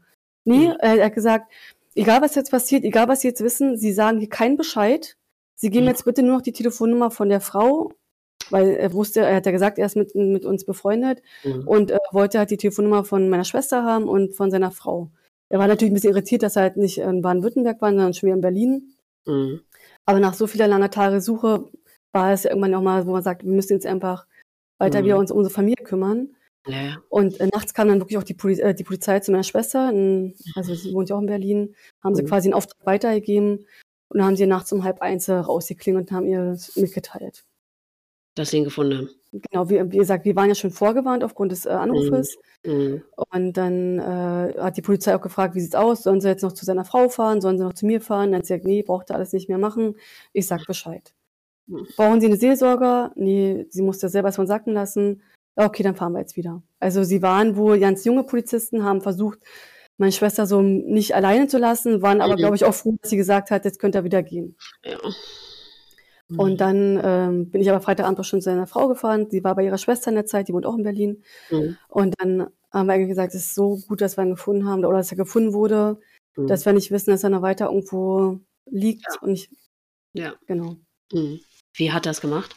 Er hat ähm, sich äh, einen Kabelbinder genommen, hat sich ähm, so das Leben genommen. Hat sich stranguliert. Und als wir gekommen sind, ähm, an dem Tag, als er vermisst wurde, hat sie noch gesagt zu uns, alles war aufgeräumt, eine Schublade war offen, wo die Kabelbinder drin sind. Und das war für mich so, ja gut, er hat ja auch die ganzen Sachen zusammengepackt. Er hat Bretter zusammen gemacht, da hat er die ganzen Kabelbinder benötigt. Also Ja. war das für uns jetzt auch nicht, dass das irgendwie eine Variante ist. Ich dachte auch vielleicht Medikamente. Aber Medikamente ist ja immer so ein, so ein Punkt, wo man nicht weiß, ob es wirklich funktioniert. Und er wusste ja wahrscheinlich dass wir ihn suchen werden. Mhm. Genau. Das war dann schon so, okay. Aber wie ging's? Das heißt, wie viele Tage sind vergangen zwischen, ähm, dass er überhaupt weg war und dass er dann gefunden wurde? Eine Woche, genau eine Woche. Eine Woche. Genau. Und, an wie, und am vierten Tag oder was habt ihr den Brief gefunden? Oder wie viele Tage? Wir hatten an den Mittwoch danach, also Freitag ist er verschwunden. Freitag, also fünf Tage dann. Ja, sechs. Danach Ja, hat fünf, man dann ja. den Brief gefunden, genau. Und äh, man hatte, da hat er auch so unheimlich weit gedacht, er hatte dann äh, in seiner Hosentasche ähm, wohl eine Visitenkarte von sich Mhm. und auf der Rückseite stand ein Nachttisch drauf. Also er hat dann wirklich dafür gesorgt, dass wir den Brief auch finden. Mhm. Weil wahrscheinlich sonst vielleicht auch einfach nur alles eingepackt worden wäre, weil Ja. Schlafzimmer und Wohnzimmer war noch so grob noch alles da gewesen. Genau. Mhm. Wie ging es dir in der Zeit? Ich meine, du hattest ja, also dieser Anruf, also erstmal war er nur vermisst und du hast nicht eine Sekunde daran gedacht, dass das hätte passiert sein können. Dann kriegt ihr da im Auto da diesen Anruf und ich meine, wie, wie ging es dir in dieser Zeit? Wie, wie hast du reagiert? Wie, wie, beschreib mal. Na, dadurch, dass ich ja wusste oder dachte, er, er, es wäre halt eine Verletzung, war es für mich total, ich mache jetzt alles. Ich organisiere alles. Ja. Ich bin dafür da, die das mit dem Auto übernommen hat mit seiner Frau. Mhm. Ähm, ich habe alle angerufen, wo ich wusste, welche hatten die noch Kontakt, welche hat ja irgendwas geäußert, dass er irgendwo hingefahren ist. Mhm. Sein Arbeitskollege, auch der, dem der Brief gefunden wurde, hat uns gesagt, das kann doch nicht sein. Der ist bestimmt, der hat sich Geld genommen und ist irgendwo an der See gefahren, um einen klaren Kopf zu bekommen. Er hatte aber keine Reisetasche, nichts war ja verschwunden, so war das alles. Ja. Also für mich war klar, ich organisiere alles mit Telefonate. Ich rufe alle Freundschaften an, informiere die, die helfen wollen, kommen bitte her und helfen. Habe dann quasi auch das mit diesen Aushang gemacht, überall die Leute befragt. Das war meine Aufgabe in der Zeit. Das Und- hält einen ja auch so ein bisschen Richtig, davon ab, dass man verrückt wird, ne? Genau. Mhm. Wenn man was zu tun hat. Mhm. Und selbst danach war es dann halt so, okay, ich rufe jetzt alle an und sage den Leuten, dass er gefunden wurde. Wir äh, kümmern uns um die, äh, um die ganzen Termine, was Bestatter angeht. Meine Schwester hat die ganzen Versicherungen angerufen, weil wir gesagt haben, also wir haben seine Frau total versucht irgendwie aufzufangen, dass sie Mhm. halt so wenig wie möglich irgendwie Aufgaben hat, weil äh, wir wussten, dass ihre Kinder zu dem Zeitpunkt, also sie, sie hatten einfach keine Zeit, wollten keine Zeit, war ja auch nicht ihr, ihr Vater, der genau. war ihre Mutter, die ihren Mann verloren hat, ja. Genau, also wir haben irgendwann auch gebettelt, nachdem es alles vorbei war, jetzt fahrt bitte zu ihr, helft ihr beim, beim weiteren Organisieren, wie können wir sie jetzt in, eine Woche nicht alleine lassen? Das Mhm. funktioniert so nicht. Mhm. Aber wir wussten, sie tut sich sonst vielleicht irgendwas an. Also weil sie so verzweifelt war, wie wir ja auch alle. Also für mich war einfach wirklich so dieser Punkt danach, wir haben immer zwischen, ich weine, ich verstehe es nicht, ich versuche sein Handy so weit, jedes Detail irgendwie rauszufiltern, was da vielleicht noch Ja. ne, dieses Puzzlestück sein könnte. Ja. Und äh, funktioniere einfach. Also die richtige Mhm. Trauer kam jetzt wirklich erst, wo ich würde sagen, nachdem halt wirklich alles erledigt war. Ja, wenn man nichts mehr zu tun hat, ne? Ne, Genau, dann war mich danach halt auch die, die wir sind dann zum Stadtteil auch gefahren. Also wir hatten Mhm. dann, äh, uns wurde gesagt, wo er dann abgeholt wurde Mhm. und wo er bei welchem Stadtteil er dann sei. Und da sind wir halt alle gemeinsam hingefahren, auch meine große Schwester, haben gesagt, wir möchten das gerne alles gemeinsam immer regeln. Und es war für seine Frau auch völlig in Ordnung, dass wir da mitmachen möchten. Mhm. Und dann saßen wir vom Bestatter und haben gesagt, ja, der wird doch jetzt ja vielleicht auch die, ein bisschen die Führung übernehmen. Aber der war halt so, ja, wir haben jetzt ihren Vater hier und hat auch kurz seine Beileid ausgesprochen. Und ähm, dann hat man gesagt, so, na, wie sieht's denn aus? Wir würden ihn gerne den Anzug von der Hochzeit anziehen, damit auch, er sollte ja verbrannt werden. Dann hat Mhm. er, der war auch so widerlich, dann hat er uns angeguckt und da hat man halt richtig gesehen, wie der so, so ein Lächeln dabei hat und uns gesagt hat, so, also wissen Sie, bei dem Zustand Ihres Vaters, da ist nichts mehr mit anziehen. Und dann, da wurde mir erstmal bewusst, ach du Scheiße, das ist ja wirklich, vielleicht war es gut, dass wir nicht gefunden haben. Ja. Aber äh, also dieses so zu äußern, das war so ein Schlag ins Gesicht für uns alle. Ja, das, äh, Also das gibt's doch nicht, das ist mir wirklich ein Rätsel, dass doch die Menschen, die solche, äh, die damit wirklich zu tun haben und ja eigentlich auch häufiger zu tun haben müssen, ne, das, warum sind die nicht geschult oder warum sind die, warum haben die diese Empathie nicht mehr? Und, ja, ja, man sagt immer ja, weil die halt jeden Tag, äh, für die ist das Normalitäten, ja, weiß ich nicht. Also ich meine, die haben halt doch, das sind ja immer noch Angehörige und, und ich verstehe es einfach nicht. Da hätte er doch sagen können, ja, natürlich ziehe ich ihm den Anzug an. Hätte ja, doch, doch gesagt, er hätte es doch einfach nehmen können, er sagt, okay, ich ah. mache einfach den Sarg rein, das wissen die doch eh nicht mehr. Es war ja, ja auch gar keine Debatte für uns zu gewesen, zu sagen, wir gucken uns die nochmal an. Ne? Das war also für euch, ja, okay, ich meine, selbst wenn, äh, das hätte er euch sicherlich auch äh, oder davon abgehalten, aber hättest du das gerne nochmal gehabt? Ja. Also, mhm. hört sich jetzt vielleicht ein bisschen äh, komisch an. Ich habe, mhm. wenn es nur der Finger gewesen wäre. Also, ja. ich glaube, diese, diese, seine Frau hat auch nicht verstanden, wir sind ja dann zum Fundort gegangen. Mhm. Und ich war die Einzige, die gesagt hat, ich gehe jetzt, er hat, er hat quasi, es waren ganz viele Weinberge, da war so ein kleiner Graben und mhm. äh, mit Bäumen und daneben war halt so eine, ähm, so eine riesen Fläche, wo halt auch Getreide oder sowas halt geerntet wurde. Und er hat sich halt da hingesetzt, zwischen den Gebüschen in den Graben. In den Tagen, als er quasi lag, wurde selbst noch die Wiese abgeerntet. Und hat man ihn nicht gefunden. Das war auch ganz komisch. Und ja. er wusste wahrscheinlich so von wegen, wenn ich mich jetzt mal hier reinsetze, äh, dann wird mich den nächsten Tag erstmal keiner finden. Und man hat ihn ja leider auch gefunden aufgrund des Geruches. Mhm. Und, ähm, und er sagt, ich war die Einzige, die gesagt hat, ich gehe jetzt da hin, weil ich wusste, wo er gesessen hat. Mhm. Man hat es auch gesehen, wo alles runtergetrampelt wurde und so. Und er sagt, ich will, ich wollte irgendwie was sehen. Also ich, ich wusste nicht, was ja. ich suche, aber ich habe gesagt, hier liegen Haare. Und war so, ich, ich nehme jetzt nicht die Haare mit, aber es war so, das sind die Haare vielleicht von meinem Vater. Es war, es war ganz, ganz komisch und alle standen da und dachten so, was macht sie denn da drüben? Und für mich war es halt so, aber das ist doch der letzte Punkt, wo er dann gewesen ist. Ja, und man braucht irgendwie eine Bestätigung dafür, dass man, dass es wirklich stimmt, ne? Weil sonst, ja, und ich weiß nicht, ob du das hast bis jetzt, dass du doch das irgendwie, äh, dass es Momente gibt, wo du dir nicht sicher bist, ob das alles stimmt. Es kommt immer noch, aber nachdem ich halt äh, natürlich äh, durch diese Visitenkarte und die Anziehsachen und denke, er war ja keiner der irgendwelche, wo man sagen würde, naja, da wird jemand ihm was Böses getan haben und wird ihn da mhm. halt im, im hingesetzt haben und halt zugezogen haben. Das glaube ich halt mhm. nicht, weil ich denke, nee. so clever zu sein, zu sagen, ich packe dir jetzt noch eine Visitenkarte hinten in seine Hosentasche rein, macht mhm. ja dann auch keiner. Und, nee, ähm, aber weißt du, jemand, der irgendwo ein neues Leben anfangen will, zum Beispiel, der könnte das ja auch alles so einfädeln oder so. Ne? Aber ja. Ja, nee, weil äh, das, das denke ich mir, dass wenn man wirklich so keinen eine Bestätigung oder keinen richtigen Abschluss in Anführungszeichen hat, dass man immer sich darum dreht, stimmt das denn, ist er wirklich tot? War das vielleicht jemand anders oder keine Ahnung, so dass man einfach nicht zur Ruhe kommt, oder? Ja, definitiv. Hm. Ja, dann sind wir halt beim Bestatter raus, hatten den, ihnen aber auch gesagt, wir möchten gerne, dass er nach Berlin äh, überführt wird und hat aber mhm. gleich gesagt, ja, hier nebenan ist ein Dorf, die machen dann aber äh, wenigstens die Verbrennung. Mhm. Natürlich, die wollen ja halt natürlich eine Leiche in dem Zustand auch nicht äh, 600 Kilometer ja. transportieren. Es war mhm. uns auch äh, recht. Also deshalb ja. war ja auch für uns auch nicht, hätte auch sagen können, falls sie ihren Vater nochmal sehen wollen, müssen sie da und da hinfahren. Ich würde ihn aber davon abreisen. Das war für uns gar nicht, das habe ich erst durch deinen Podcast gehört, dass dann halt viele diese Variante noch nehmen. Und im Nachhinein dachte ich mir so, und wenn es halt wirklich nur ein kleiner Finger gewesen wäre, es hätte mir gereicht, weil ich gesehen hätte, da ist halt jemand drunter. Und ja. der hat vielleicht, weiß nicht, die Finger wie mein, wie mein Vater. Ja. Mhm. Und äh, dann sind wir ja nach Berlin gegangen, hatten ja da auch äh, Gespräche mit einem Bestatter oder Bestatterin, die war genauso schlimm. Ja. Die, die kam halt so rein. Es geht ja um ihren Vater, ne? Ach, wir haben ja ein Personalmangel. Ach, ist das furchtbar hier in Berlin. Und ja, also, dann hat die, der war auch irgendwie so ganz eigenartig. Weil der hatte, wir trauern hier und sie erzählen mir, wie schlimm die Verwaltung von Berlin sei. Also. Das tut so leid. Das ist doch einfach furchtbar. Was ist denn los mit denen, ey? Und ich dachte so, vielleicht beim ersten Bestatter dachte ich mir, okay, vielleicht verdient er bei uns halt nicht so viel Geld, weil wir halt das bei der anderen Bestatterin machen möchten. Und bei der anderen Bestatter dachte ich mir so, okay, vielleicht ist sie jetzt einfach nicht so lieb, wobei ich glaube, dass sie vom Typ her generell einfach so abgestumpft ist mit den Jahren, weil die halt schon Senior da war. Mhm. Ähm, auch gesagt haben, wir machen halt alles alleine. Wir wollen die Musik alleine machen, wir machen das Bild alleine, wir machen die Rede alleine, wir mhm. machen die alles halt. Und die hatten im Endeffekt ja nur uns den Platz zuzuordnen und dafür zu sorgen, dass die äh, kleine Kapelle halt frei ist in dem Moment. Ja, aber da verdient sie ja auch Geld dran und sie hat ja weniger Arbeit. Also ich meine, sie kriegt ja Geld für ihre Arbeit. Natürlich, aber so, natürlich andere Sachen noch abzurechnen, wäre vielleicht noch ein bisschen ein Bonus gewesen für sie, ich weiß es nicht. Also, hm.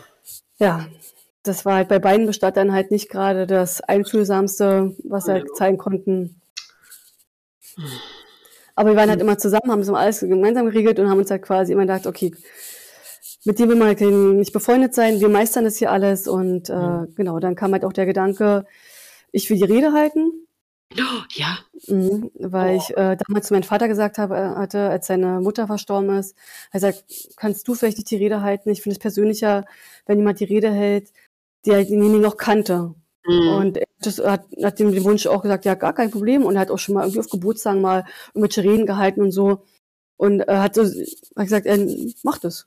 Das ist für ihn völlig in Ordnung. Und für mich war dann klar gewesen, das willst du auch. Ich hatte mhm. schon mal eine Rede gehalten von einer guten Freundin damals. Die hatte sich das von mir gewünscht. Das war für mich dann so, ach du Gott, was will sie denn von mir jetzt? Was verlangt sie von mir? Mhm. Und ich wusste jetzt so eine grobe Sache, wie es ist, vor Leuten zu stehen. Natürlich nicht, dass ich mal über meinen eigenen Vater reden musste. Das war für mich natürlich nie irgendwie ansatzweise, der, dass ich darüber mal nachgedacht habe. Ja. Da habe ich mit seiner Frau drüber gesprochen. Sie hat gesagt, wenn du das möchtest, gerne. Ich möchte die nur vorher lesen. Und da hat dann uns auch ganz viel Informationen dazu gegeben. Und äh, mhm. meine Schwester hat dann auch gesagt, meine Zwillingsschwester, mhm. sie würde gerne mitmachen. Also ich habe ihr dann Ach, quasi, stimmt. Genau, ich hatte, wir hatten zwischen ähm, Todesdatum und der Beisetzung sind drei Monate vergangen. Boah. Wegen der, wegen der Verwaltung, ja. Äh, das hat alles lange gedauert und da hatte ich halt wirklich genug Zeit, äh, um zwischendurch ein bisschen runterzukommen, mir Gedanken mhm. zu machen, die Rede zu üben. Meine Großschwester hat gesagt, sie kann das nicht, äh, sie mhm. möchte gerne zuhören, hat aber sonst mit den Blumen und sowas alles dann quasi trotzdem mitgewirkt und mhm. haben wir auch nicht von ihr verlangt, also um Gottes Willen. Mhm. Und äh, ich glaube, war für einige wahrscheinlich schon überraschend, dass wir die Rede halten, aber es war im Nachhinein, glaube ich, auch gut für uns, einfach nochmal so ein bisschen den Abschluss zu schaffen ja. und die letzten Worte halt an ihn zu richten, was, mhm. äh, was für, für eine fremde Person, was für mich jetzt vielleicht gar nicht so irgendwie möglich gewesen wäre. Ja. Aber versuch nochmal zu beschreiben, also ich meine, was ist in dir vorgegangen danach? Du, du, das kam so aus dem Nichts und ich meine, es ist dein Vater und, und hast du auch diese Gefühle gehabt, weil ich habe die bis heute so, also selbst wenn man weiß, man kann das alles reflektieren und, und richtig einordnen, man weiß, okay, die, der, der war halt krank, der hat das nicht gemacht, weil er mich nicht genug geliebt hat oder wie auch immer, aber trotzdem, es sind ja nun mal die Eltern und, und gibt es auch Momente, wo du dir von ihm im Stich gelassen vorkommst? Ähm, ne, also ich muss sagen, ich hatte am Anfang immer unheimlich viel Mitleid. Oder habe ich natürlich immer noch. Nur das ja. ist unheimlich, weil ich, ich dachte, wie, wie, wie verzweifelt muss man sein, ja. dass, dass man das macht. Und erst dachte ja. ich mir so, warum hat er denn nicht noch ein paar Wochen gewartet? Weil dann mein äh, Kleinster wäre dann zwei geworden. Ich so, warum hat er nicht noch ein paar Wochen gewartet? Das war sein Lieblingsenkelkind. Da hat er sich immer so viel Sorgen gemacht, weil der Kleine halt einen Herz- und Nierenfehler hat und so. Und er war immer ganz interessiert, wie geht's den Kleinen? Und hat dann auch mal gesagt, so, also auch seine Frau sagt im Nachhinein, das war halt immer sein Liebling gewesen. Und dachte mir, mhm. man hat er denn wenigstens den zweiten Geburtstag mitgemacht. Aber das ist natürlich im Nachhinein so, wenn, wenn er so ein Gedankenkarussell ist, ja. da hat er gar keine Gedanken um mein Enkelkind, äh, um sein Enkelkind. Mhm. Und ähm, ich hatte nie Wut auf ihn, sondern wirklich eher so, oh Gott, wie schlimm, wie schlimm ja. muss es dieser Gang sein und ich habe das nicht gesehen. Ja. Oder wir haben es nicht gesehen. Ja. Das war immer so, oder sind immer meine Gedanken dazu. Ja, das finde ich ja auch mit am schwersten auszuhalten, dieses unfassbare Mitleid. Vor allem, dass äh, ich finde, was es noch schlimmer macht, ist, dass die sich nicht mitgeteilt haben. Warum auch immer, weil sie sich geschämt haben, weil sie, warum auch immer. Aber das ist doch so, man denkt, man denkt ja immer, ach Mensch, hättest du doch nur was gesagt, hättest du doch nur um Hilfe gebeten. Wir hätten doch alle für dich, äh, gut, ihr hättet, man, als Angehörige kann man sowieso auch nichts machen. Das ist das Schlimme. Aber ich finde auch, das ist so schwer auszuhalten, dieses Wissen, wie schlecht es denen ging. Ne? Also, ja. Äh, ja. Und ich glaube natürlich, ähm, seine Frau wurde natürlich auch, oder hat natürlich auch eher so ein überwiegend vielleicht auch erstmal am Anfang Wut empfunden, weil sie natürlich dann ja. komplett mit der ganzen Situation alleine war. Ja. Und hatten wir natürlich dann auch versucht, so, pass auf, wir regeln das jetzt hier alles, wir, wir mhm. organisieren alles, wir renovieren alles. Das haben wir auch alles gemacht, aber natürlich trotzdem fehlt er. Ja. Also wie oft wir saßen und haben, das, was hätte er denn jetzt gemacht? Er hat das jetzt einfach so und so gemacht oder mhm. er hätte, das war, also er fehlt ja jetzt immer noch. Das wird ja auch nie aufhören. Nee. Mhm. Das, das war, also.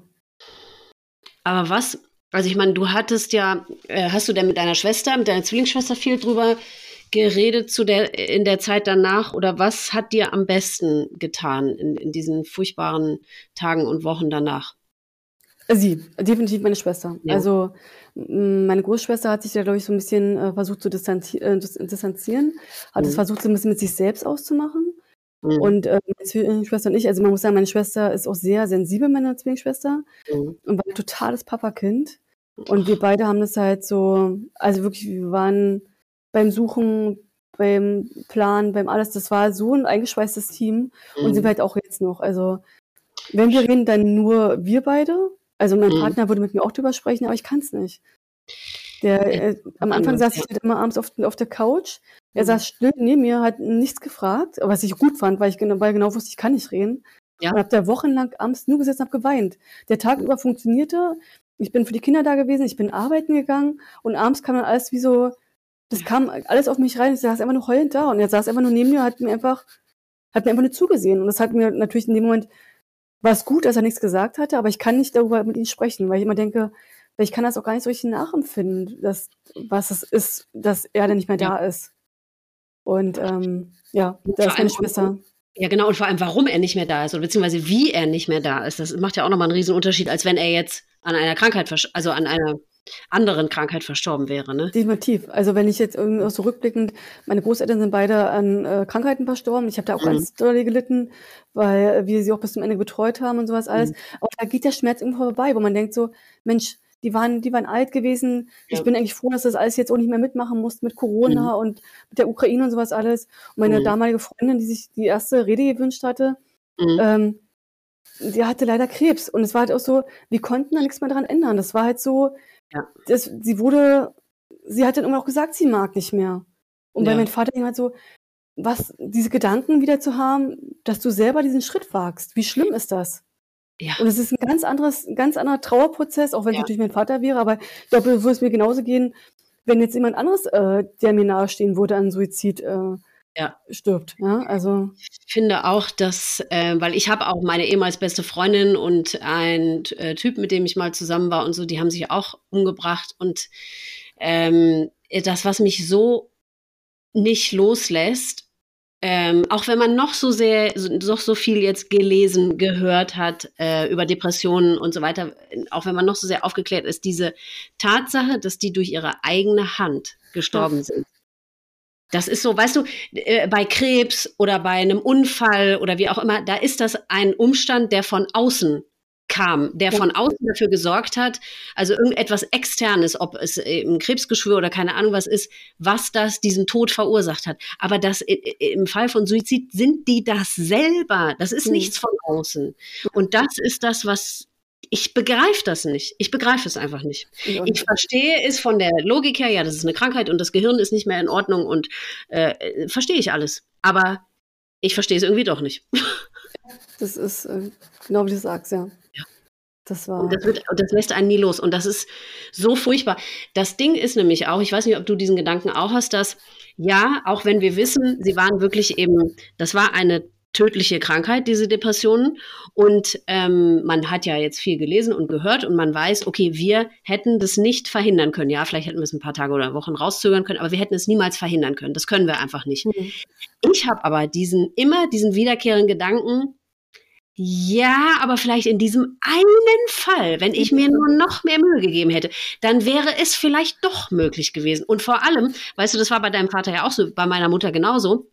Gut, dein Vater hat Medikamente genommen, aber er war offensichtlich ja nicht in psychotherapeutischer Behandlung. Bei meiner Mutter war es umgekehrt, die war in psychotherapeutischer Behandlung, aber hat keine Medikamente genommen. Und da denke ich, sie hat nicht alle Mittel ausgeschöpft. Mhm. Also hätte man es doch vielleicht verhindern können. Und das macht mich verrückt.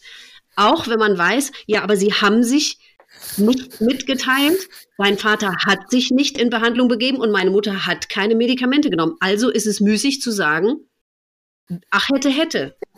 Ja. Weil sie, es war halt so, wie es war. Und deswegen ist es rückblickend, da irgendwie sich was anderes zu wünschen, ist halt müßig einfach, ist einfach Quatsch. Aber man tut es einfach, ne? Definitiv. Also, das, ich glaube, dass man immer zwischendurch immer noch wieder diese Zweifel halt haben wird. Egal, wie viele Jahre vergangen sind. Ja. Und, ähm, ja. Ja, aber das heißt, was hat man dir, wie hat denn dein Umfeld reagiert? Gab es da irgendetwas, was dir besonders gut getan hat oder was du im Gegenteil, was du dir gewünscht hättest, was man eben nicht für dich getan hat? Oder wie sah das da aus für dich? Was man, wie man mm.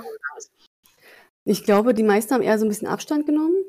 Mhm. Ähm, an den Tag, als es passiert ist, einen Tag später, wollte ich eigentlich eine, ich bin in ein Haus gezogen und wollten eigentlich eine Einweihungsparty machen. Und am nächsten Morgen habe ich gesagt, pass auf, die Party findet heute hier statt. Ähm, mein Vater ist verschwunden. Und dann waren natürlich so viele, um Gottes Willen, und was ist los? Und ich weiß mhm. gar nicht, ich habe denen, glaube ich, auch nicht mehr gesagt, was los ist, weil ja viele ja wahrscheinlich sich eher über meinen Partner versucht haben zu informieren. Und mhm. da kamen ganz, ganz wenig Trauersachen dazu. Und ähm, das fand ich auch traurig. Meine beste Freundin hat zu dem Zeitpunkt gerade ein Kind bekommen. Mhm. Und äh, deshalb wollte ich sie ja damit auch nicht belästigen. Äh, meine andere Freundin, die hat auch noch mit ihrer Familie und ihren Krankheiten zu tun. Das war halt immer so, wir haben darüber gesprochen, aber es war halt nur, es wurde einmal darüber gesprochen, so von wegen, was ist passiert, und danach war das Thema vorbei. Und ich glaube, dass halt, also man will die Leute ja damit auch nicht belästigen. Ne? Das ist halt immer das Problem. Und deshalb ist natürlich meine Schwester für mich halt diejenige, wo ich halt immer wieder drauf äh, greifen kann. Ich würde natürlich gerne mit ihnen weiter darüber sprechen. Mhm. Aber ich hatte zum Beispiel einmal ein Gespräch mit einer Freundin, da ist von einer anderen Freundin der Vater äh, lag im Sterben. Mhm. Und da haben wir wieder darüber gesprochen und er sagt, oh Mann, ey, die tut mir so leid und so, der Vater, der wollte halt noch und alles. Und, und dann sagt sie zu mir, ja, das ist ja auch eine ganz andere Trauer dann, weil dein Vater wollte das ja. Und ich war, ich, ich guck sie an und dachte mir so, du sagst jetzt nichts dazu. Ich habe dann nur gesagt so, aber er wollte es doch gar nicht. Und bin dann gegangen, weil ich dachte so, das war so, so unwissend von ihrer Seite, natürlich ist das auch zu sagen. Das mhm. war so, mhm. ja, eine hat auch gesagt zu mir, aber er wollte es doch so. Ich so, nee, das wollte er nicht. Nee. Es kann mir noch keiner sagen, dass er sich freiwillig das Leben nimmt, obwohl er halt mitten im Leben steht und eigentlich so viel mhm. noch vor sich hatte. Ja. Aber dieses Wort Depression ist halt einfach so, das ist halt nicht, das, da sind einfach noch viele so unwissend. Ja. Und da war es halt das Problem gewesen, ähm, ich hatte meiner Chefin ja auch gesagt, dass er vermisst wurde und hatte mich dann eine Woche rausgenommen, weil ich ja natürlich immer noch der Meinung war, er wird ja gefunden werden. Mhm. Und äh, ich habe auf Arbeit eine ganz furchtbare Kollegin, die steckt ihre Nase überall rein. Und ähm, hatte der aber nichts gesagt und wollte eigentlich auch, dass meine Chefin quasi das nicht kundgibt, sondern einfach nur sagt, ich bin krank, damit hat sich die Sache erledigt. Mhm. Und hat dann gesagt, pass auf, er ist immer noch nicht gefunden worden, ich muss noch eine zweite Woche hier unten bleiben, muss hier alles organisieren. Mhm. Ja, okay, mach ganz in Ruhe, aber wäre schön, wenn du bald mal wiederkommst. So. Ne? Also da war die Empathie jetzt auch nicht so weit. Und irgendwann schrieb dann eine andere Kollegin, äh, du übrigens, hier wissen auf der Arbeit alle, dass dein Vater tot ist und dass er sich das Leben genommen hat. Und ich sag so, äh, woher wissen die das denn? Also ich habe es ja noch gar keinen erzählt gehabt. Mhm. Meine eine Kollegin, die so wirklich über ihre Nase reinsteckt, mhm. hat gegoogelt bei in Baden-Württemberg nach vermissten Leuten. Da waren zu dem Zeit zwei Leute vermisst und nur einer hat in das Raster von dem Alter meines Vaters reingepasst. Und da war halt ein Artikel zu sehen, er hätte sich für den Freitod entschieden. Freitod, wie ich dieses Wort hasse. Und da habe ich, hab ich den Artikel mir rausgesucht und habe der weil ich so sauer darüber war und habe denen halt wirklich eine Mail geschrieben, habe gesagt, wie unsensibel das ist, einfach dieses Wort zu nehmen. Also die haben darauf nicht reagiert, aber es war so, ich muss jetzt irgendwo meine, meine, meine Aggression diesen Artikel gegenüber loswerden. Ja. Wie unsensibel das ist, dass sie wirklich dieses Wort Freitod nehmen und oh. dass sie sich aber bitte überdenken sollen, was sie den Familien mit sowas antun. Ja. Und dann bin ich halt nach, äh, nach zwei Wochen arbeiten gegangen und äh, war fix und fertig. Habe immer mhm. versucht, meiner Kollegin aus dem Weg zu gehen und habe immer gesagt, was sie sich einbildet, allen mhm. Leuten hier in der Praxis zu erzählen, ich bin Physiotherapeutin, mhm. in der Praxis zu erzählen, auch den Patienten, dass mein Vater sich das Leben genommen hat. Und sie stand dann so vor mir, fing an zu heulen und ich hatte ein schlechtes Gewissen. Ja. ja, sie wusste nicht, wie sie damit umgehen sollte. Ich gucke sie an, sag mal, geht's dir noch ganz gut? Du kannst mit mir darüber sprechen, ja. aber es muss doch nicht jeder wissen. Und ich habe es genau an den Blicken der Patienten gesehen, weil ich dachte so, okay, wie wird sie jetzt reagieren? Wie sieht sie jetzt aus? Was macht sie? Die Leute fingen teilweise auch an, äh, zwar, also ich glaube, drei Leute haben mir haben Beileid ausgesprochen, mhm. fingen dann an, über irgendwelche Suizidsachen ihrer Mitmenschen zu erzählen. Und ich dachte mir so, ihr glaubt doch nicht, dass ich nach zwei, drei Wochen über sowas sprechen möchte. Man kommt sich vor wie so ein Affe im Zoo, oder? Ja, wo, die, wo, die, Besucher da, da, vor dem Gitter stehen und einen anglotzen, ne? Und ich, und, ich, ich habe die so verflucht. Ich habe die, hm. seitdem ist da eh, also dachte mir so, du kannst, kannst du mir nicht antun. Du kannst nicht den Leuten erzählen, dass mein Vater sich das Leben noch und dann noch den Patienten. Und da war ich, ja, das war, das war wirklich die, die Krönung gewesen zu allen. Und dann war auch der erste Gedanke, nachdem ich es gehört hatte, ich war ja Gott sei Dank auch vorgewarnt, ich mhm. kündige da. Ich war eh noch ja. in der Probezeit, ich höre auf zu arbeiten. Mhm. Ich muss mir den ganzen Mist hier nicht geben. Und, und hast du gemacht? Nee, ich bin dann da geblieben, weil eigentlich von den Arbeitszeiten und so für mich das eigentlich optimal war. Ich dachte mir, du stehst mhm. das jetzt durch, du stellst sie zur Rede, dass die natürlich ja. anfängt zu heulen, war für mich so, ah, ich kann doch jetzt nicht sein. Ich bin doch diejenige, die jetzt heulen müsste. ja. Und habe gesagt, ich möchte einfach, dass du das nicht über mein Leben redest. Es interessiert keinen Menschen. nur weil du dein Leben hier überall preisgibst, möchte ich nicht, dass jeder weiß, was ich, wie alt meine Kinder sind, was ich am Wochenende mache und sonstiges. Es geht keinem was an. Oh, das war. Das heißt, in einer Welt, wo alles in Ordnung wäre, wo die Menschen empathisch sind und vernünftig sind, was würdest du dir wünschen, beziehungsweise ja, was würdest du dir wünschen, wie man mit dir und dem Tod deines Vaters umgeht? Soll man dich ruhig ansprechen oder lieber nicht? Oder wie wäre das für dich am besten? Also man soll mich ansprechen. Man, soll, ja, ne? man darf mich auch fragen, wie es mir jetzt mittlerweile geht. Ja. Ähm, das soll so alles gemacht werden. Mhm. Also ich finde halt nur, als es äh, passiert ist, als danach hatten wir natürlich auch so eine Sachen wie von wegen, derjenige schuld daran. Ne? Seine Frau hat dann mal die Vorwürfe bekommen und sowas alles. Boah. Das fand ich schon, da bin ich auch total äh, gegengegangen. Also das ja. kann nicht sein, dass ihr jetzt hier irgendwelche, also seine besten Freundschaften haben sich dazu geäußert. Und auch meine Mutter äh, mhm. hat gesagt, du hast keinen Kontakt zu meinem Vater gehabt. Also sie waren jahrelang hatten die keinen Kontakt mehr gehabt. Mhm. Du hast keinen, keinen Kontakt zu ihr gehabt, weder zu ihm noch zu ihr. Die mhm. steht es gar nicht zu, durch irgendwelche äh, Reederei ihr sowas ja. zu, zu, unterwerfen. Zumal, man darf nicht vergessen, ihr damaliger Partner hat sich auch das Leben genommen, der Depression hatte. Mhm. Da habe ich oh auch gesagt, stell dir mal vor, er hat sich das Leben genommen, nachdem du ihn rausgeschmissen hast. Und er schon ein paar Mal gesagt hatte, pass auf, wenn du dich trennst, nehme ich mir das Leben. Das oh hat er wirklich zu ihr damals gesagt. Und stell dir mal mhm. vor, jemand sagt jetzt zu dir, du bist daran schuld. Wie würdest du dich denn fühlen? Boah. Und darauf habe ich den Kontakt abgebaut und gesagt, ich kann das nicht ertragen, dass jemand so eine, so eine Äußerung trifft, wo er überhaupt nicht mitreden kann. Und es waren halt auch die anderen, die gesagt, ja, und sie wollte ja immer nur, dass er so viel schuftet, also im Haus umbaut. Stimmt gar nicht. Sie hat gesagt, er, er war so ein Mensch gewesen, der wollte auch mal fertig werden. Mhm. Das ist so, sowas in den Raum zu werfen. Also wirklich, also wenn man mit jemandem darüber sprechen möchte, dann nicht von wegen, ich suche jetzt mal die Fehler bei jemand anders und der ist daran schuld. Ja. Das ist halt so. Das ist halt dieses, ach, dieses Verfluchte, dass die Menschen, es ist, denen geht's ja im Prinzip nicht anders als uns. Wir suchen auch nach einer Erklärung. Und für Außenstehende, die halt gar keinen Einblick haben, da ist das natürlich die einfachste Erklärung, dass irgendjemand anders daran schuld war. Dass ich verstehe schon, wo das herkommt. Mhm. Aber inzwischen, ich weiß nicht, ey, also ich meine, so ein bisschen Empathie, ja, ich meine, nee, die geht einfach immer mehr abhanden, ne? Überall, wo man nur hinguckt. Ja. Das ist doch einfach furchtbar. Das ist doch einfach furchtbar. Ich verstehe es nicht. Und ähm, wie du sagst, also die meisten Angehörigen, die und mir, ich gehöre auch dazu. Ich denke immer, die Leute sollen uns doch alle ansprechen. Klar, sie müssen dann natürlich in Kauf nehmen, dass wenn sie irgendwie, sagen wir mal, einen schlechten Tag bei uns erwischt haben, dass wir dann sagen, du nichts für ungut, aber ich möchte gerade nicht drüber reden. Aber ich glaube, dass die Tage oder die Situationen, in denen wir gerne darüber reden möchten, viel häufiger vorkommen, als dass wir das ablehnen oder ja, nicht. Natürlich, ja. Kommt natürlich auch mal drauf an, wie man drauf angesprochen wird. Ne? Also mit so einer Sensationsgeilheit, okay, da hat natürlich keiner Bock drauf. Aber ähm, ich finde auch, also äh, ich meine, warst du auch so, dass bevor dir das selber passiert ist, wie hast du dann reagiert, wenn in, in, im Umkreis irgendwo einer gestorben ist? Da ist man ja auch lieber weggegangen, ne? weil man so dachte, oh, ich will da lieber den nicht drauf ansprechen, ich will keine Wunden aufreißen oder wie hast du es gemacht? Also wir, ich habe ja, hatte jetzt noch nicht so viele Todesfälle, nee. außer auch mhm. von Älteren vielleicht. Mhm. Aber jetzt im Nachhinein bin ich schon, dass ich wirklich dann wusste und gesagt, wie geht's mittlerweile damit? Kommst du damit gut zurecht? Jetzt, wo du es selber erlebt hast. Aber jetzt davor war es natürlich auch so, ja, manchmal fragt, alles okay bei dir? Aber jetzt nicht so, dass man so nochmal gewisser Weise nachhakt. Das habe ich natürlich auch nicht gemacht. Also, eben. man weiß es einfach nicht ja. besser. Man weiß es einfach nicht besser. Man kriegt es ja auch nicht beigebracht, ne? Ja. Und äh, ich, also deswegen, ja, aus deiner eigenen Erfahrung, wie, was macht man, wie geht man am besten mit Trauernden um? Was wäre dein Tipp? Auf diejenigen zugehen, ja. fragen, auch einmal sagen, hast du nicht mal Lust, einen Kaffee trinken zu gehen, dass wir mal in Ruhe ja. darüber sprechen können. Ja. Ist ja manchmal so, wenn man Kinder zu Hause hat, dann ist ja immer nur so abgehakt und Mama, komm mal her und sowas mhm. alles. Dass man einfach sich auch die Ruhe dazu nimmt und denjenigen einfach mhm. zur Seite nimmt. Das äh, ist ja schon ausreichend. Also es verlangt jetzt keiner, dass man sagt, komm, wir gehen jetzt gemeinsam zum Grab oder sowas.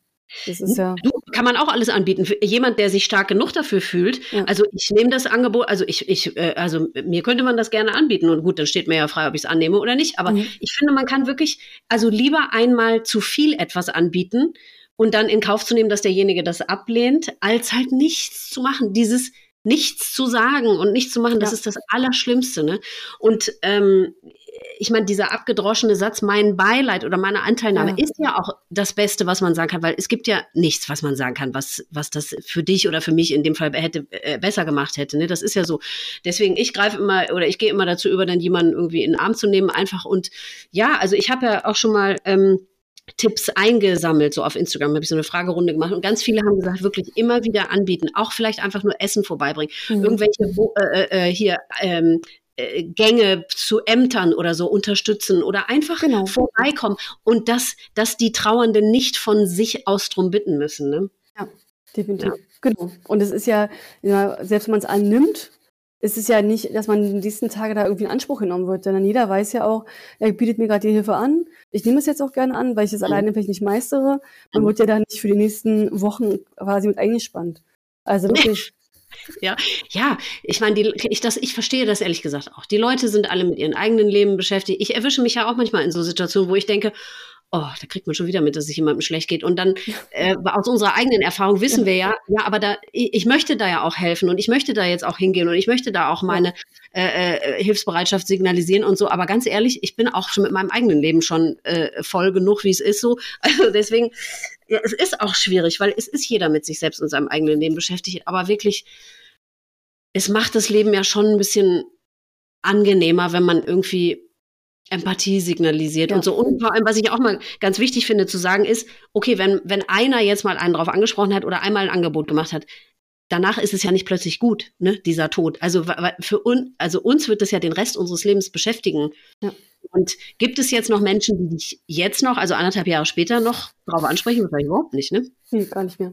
Nee. Also wir sprechen mit seiner Frau äh, häufig über ihn. Mhm. Wenn ihm mal irgendwas einfällt oder wieder wirklich sagen, so, ach man, wie, sch- wie schön wir es jetzt äh, ja. hier wäre und sowas alles. Aber selbst meine engsten Freundschaften sprechen uns nicht mehr drauf an. Mhm. Wer, wer, würdest du das gerne?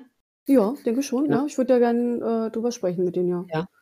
Mhm. Aber ich will mich halt dann auch nicht aufdrängen und denke Nee. mal so, ja, das ist meine Nee, genau, Schwester das da war- und dann. Nee, eben. Das ist das Schwierige in der Situation.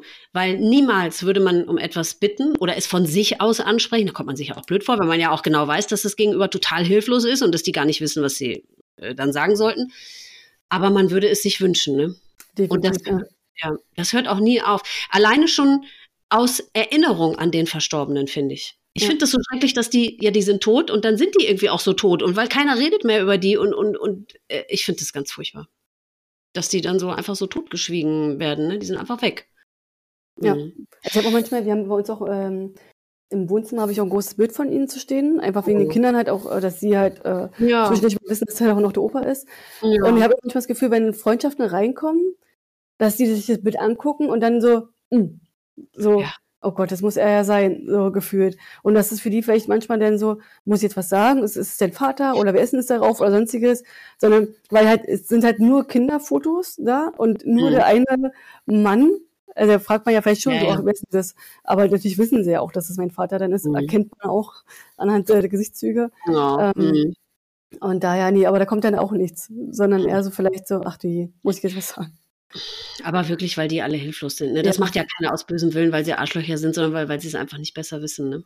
Das ist wirklich einfach traurig, dass es so ist in unserer Gesellschaft, ne? Ja. dass wir es nie lernen, dass man nie drüber redet und ja. Natürlich. Wie also- ist es? Ja. Entschuldigung. Hm? Nee, kannst ruhig weiterreden. Ja.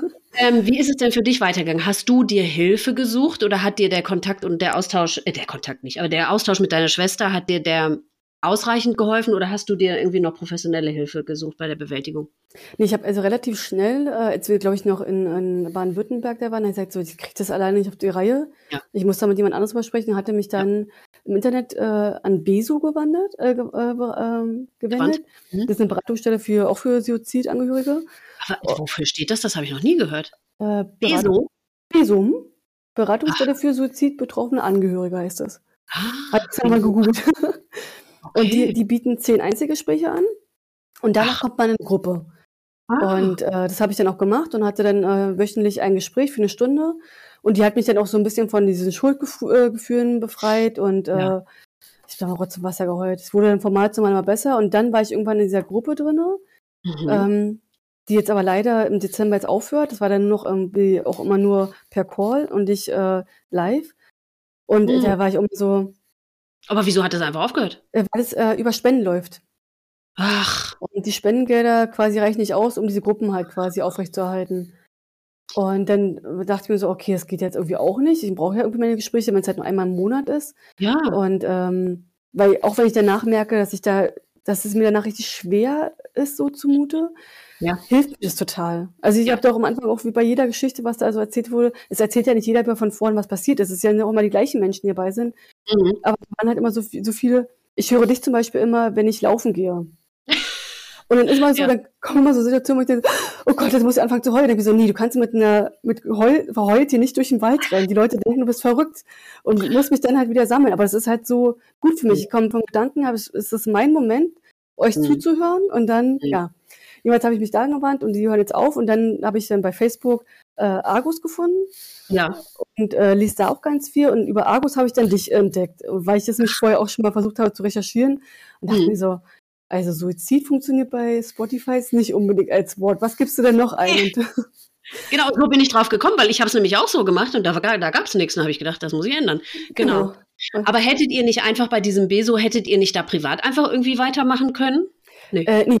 Das, glaube ich, läuft nur darüber, über die Spendendinger und äh, ich glaube, die sind dann irgendwie auch anders eingesetzt, weil diese diese Gruppen und so ja auch schon das Personal. Ich meine, die, die, anderen Betroffenen, also da, wenn das, wenn du sagst, es waren immer dieselben, dann hätte man sich doch, hätten ja nicht alle sein müssen, aber vielleicht mit einer Handvoll oder so dann irgendwie weiter äh, privat. Ach so, so meinst du es. Genau, jetzt ist ja. die Frage, äh, wir sehen uns im Dezember nochmal, wahrscheinlich sogar ah. live, wenn es gut läuft, wobei oh. jetzt ja die Zahlen ja wieder hochgehen. Ähm, und danach hat, hat sie gesagt, könnt ihr gerne eure E-Mails austauschen ja. und da könnt ihr auch äh, gemeinsam, aber da ist ja immer jemand, der es äh, quasi in die Hand nehmen muss. Und da bin ich jetzt mal gespannt, weil ich bin diejenige, die als jüngstes dazu, oder fast jüngstes dazu gekommen ist. Mm. Die sind schon über drei Jahre mit bei.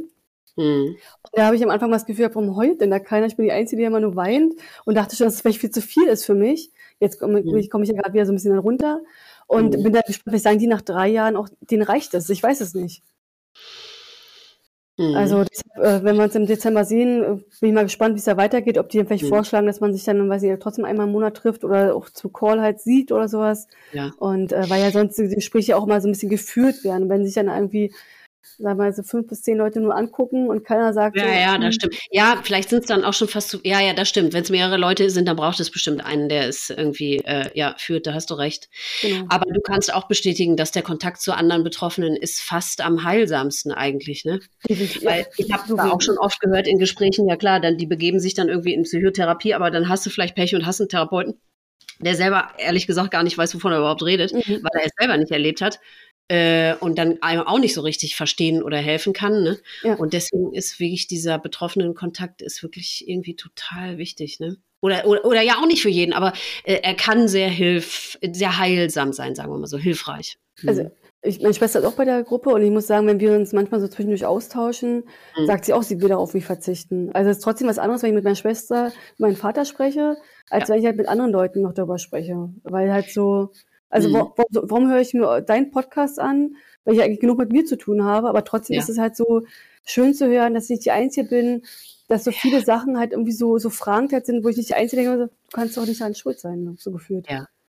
Ich finde auch alleine zu hören, dass ein Mensch, den man überhaupt nicht kennt, fast exakt dieselben Worte benutzt für, für diese ganzen Umstände, wie man sich fühlt oder was passiert ist oder so. Und dann denkt man nur, ja, denen geht's genauso, das gibt's ja. doch nicht. Ich habe jahrelang äh, nach Formulierungen oder wie auch immer gesucht und dann ist da ein Mensch, den ich noch nie in meinem Leben gesehen oder gehört habe und der spricht das aus, was ich fühle. Das ist doch total verrückt und das ist so heilsam, ne? Und ja, einfach, dass man irgendwie äh, ja einfach kapiert, okay, ich bin nicht verrückt und ja, ich bin nicht alleine vor allem. Mhm. Ja, das mhm. ist es genau. Also da war für mich ganz wichtig, dass ich diese Gruppe erstmal hatte und äh, ja. genau, mich da quasi erstmal noch ein bisschen fallen lassen konnte zwischendurch. Ja, ich meine, das ist ja auch erst anderthalb Jahre her. Also das, das wird ja auch noch, diese akute Phase, die wird ja auch noch dauern. Also das, was mh, hm, mir immer ganz wichtig ist zu sagen, also ich bin ähm, ja jetzt 21 Jahre danach mhm. und es wird, ich kann äh, voller Überzeugung sagen, es wird nie wieder gut. Nichts mhm. daran wird besser und nichts daran wird gut, nichts daran wird leichter. So. Aber man lernt damit zu leben. Ne? Also äh, das schon. Und deswegen ähm, kann man schon anderen Angehörigen oder anderen Betroffenen schon Mut machen, weil äh, in der Anfangszeit gerade, wirst du vielleicht bestätigen können, kann man sich nicht vorstellen, wie man es überleben soll. Mhm. Oder? Ja. ja. Das ist so, so schlimm. Und das, man ist so traumatisiert und das, das tut ja richtig körperlich weh und dann weiß man nicht, wie man das überleben soll. Und man schafft das. Und äh, ja, man lernt einfach damit zu leben. Ne? Ja. Empfindest du das so ein bisschen wie so ein Doppelleben, was dein Vater geführt hat? Dass er sich so gar nicht euch mitgeteilt hat? Also, dass man so das Gefühl hat, ich kannte denjenigen ehrlich gesagt gar nicht so richtig. Hm, würde ich jetzt nicht so sagen, weil ich glaube, dass er wirklich die letzten, ich sag mal, die letzten drei, vier Monate, dass es ihm da wirklich sehr schlecht ging. Mhm. Aber die, vor die Zeit, dass er wirklich durch die Medikamente so gut eingestellt war, mhm. äh, dass er da keine Fassade aufgesetzt hat.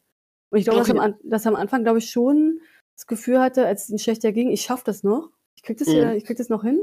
Mhm. Und deshalb ja auch zum Arzt gegangen ist und meinte so von wegen, ich bräuchte jetzt vielleicht andere Medikamente, das hilft mir jetzt nicht mehr. Und das ja. aber dann gefühlt von Tag zu Tag irgendwie schlimmer wurde.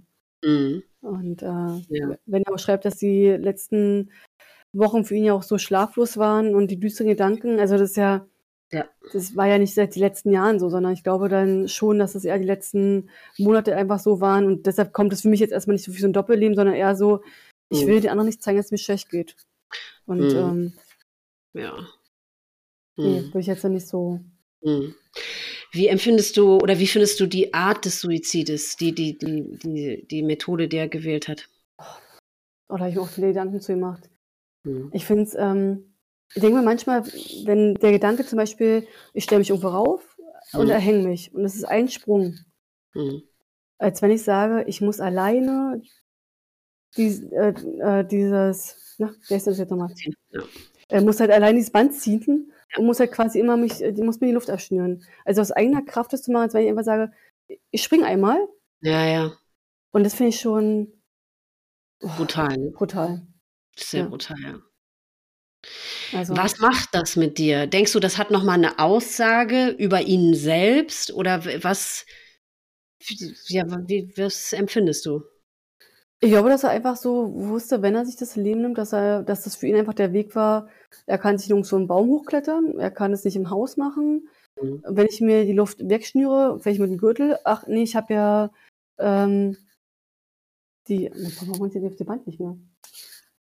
Äh, also die Schnur halt quasi dieses Kabelbinder. Mhm. Ja, genau, danke. Mhm. Ich habe dieses Kabelbinder da äh, zu Hause. Das waren auch ganz große. Also wirklich, ich wusste gar nicht, dass so eine mhm. großen existieren, weil er ja die für mhm. Brettern so zusammenschnüren gebraucht mhm. hatte. Und äh, nimm die jetzt einfach und werde mir damit die Luft einfach wegnehmen. Also er hat es wirklich ernst gemeint. Er wollte kein Risiko eingehen, dass es irgendwie schief geht. Mhm. Genau. Und er hat ja am, am, Vormittag waren die ja irgendwie noch einkaufen. Er hatte sich auch noch einen Kuchen mitgenommen, alles. Und packt sich dann, er sagt, ich gehe jetzt spazieren, hat sich verabschiedet von seiner äh, Frau, packt sich dann äh, die Kabelbinder in die Hose, ohne was anderes und geht los. Und setzt sich dann in, da rein. Mhm. Das ist halt so dieser Gedanke. Unvorstellbar, ne? Unvorstellbar, genau. Ja. Also wenn man sagen würde, vielleicht hat er, weiß nicht, hat er sich vorher äh, was getrunken, irgendwie Medikamente. Nee, er hat nichts. Nee. war nichts zu finden. Er setzt sich einfach rein und sagt so, ich kann das nicht mehr tragen. Ja. Ich will, dass es aufhört. Ganz genau. Und das ist nämlich so wichtig, was du sagst. Und das, ich habe es auch schon tausendmal wiederholt. Ich komme mir langsam auch doof vor. Aber ich finde, es ist ein riesiger Unterschied äh, äh, zu betonen. Die wollten nicht tot sein. Die wollen nicht tot sein. Deswegen hasse ich dieses Wort Freitod. Ja. Sondern die können den Zustand nicht mehr aushalten. Die wollen, dass dieser Zustand aufhört. Aber die wollen nicht das Ziel ist nicht tot zu sein, ja. sondern dass der Zustand aufhört. Ich finde, also für mich ist das ein Riesenunterschied. Ja, das ist ja. es auch. Ja. ja. Und ähm, ja, das ist. Also, sag mal, für mich jetzt macht es wahrscheinlich keinen Unterschied, ob er sich ins Auto gesetzt hätte, irgendwo gegenfährt oder ob er das und das macht, ähm, sondern für mich ist es einfach so, das ist schon, ich will, dass es jetzt alleine, dass es jetzt aufhört und macht das jetzt einfach. Mhm. Also, aber, also der, die Art und Weise ändert jetzt nichts daran, äh, wie ich über ihn denke oder. Nee, das glaube ich. Aber die, aber das macht ja mit dir als to also ne, mit dir als Person, als Tochter macht das ja was, finde ich. Zu wissen, das war jetzt nicht, weißt du, er ist einfach eingeschlafen oder weil mich, ähm, meine Mutter hat sich ja erhängt und das war so brutal. Ich habe sie ja noch gesehen, mhm. äh, als sie schon tot war. Und da konnte ich die Brutalität, also diese Auswirkungen sehen mit gebrochenem Kiefer und ich weiß nicht was. Und das macht absolut was mit mir. Zu wissen, sie ist nicht einfach nur ruhig eingeschlafen, mhm. sondern die war so brutal noch gegen sich selbst und, und wollte eben das so, ähm, so sicher gehen, dass das auch wirklich funktioniert. Und das war ja bei deinem Vater auch so. Und ich finde schon, also mit mir macht das was. Das, mich beschäftigt das total. Ich hatte letztens irgendwie gelesen gehabt, da hat sich jemand auch angezündet und dachte mir, wie, wie, brutal muss das sein? Also es war irgendwie auch ein, äh, ein Beziehungstrag, glaube ich, auch irgendwie so, dass da irgendwie so eine Trennung oder was mit bei war. Und dachte mir so, wie schlimm ist das denn?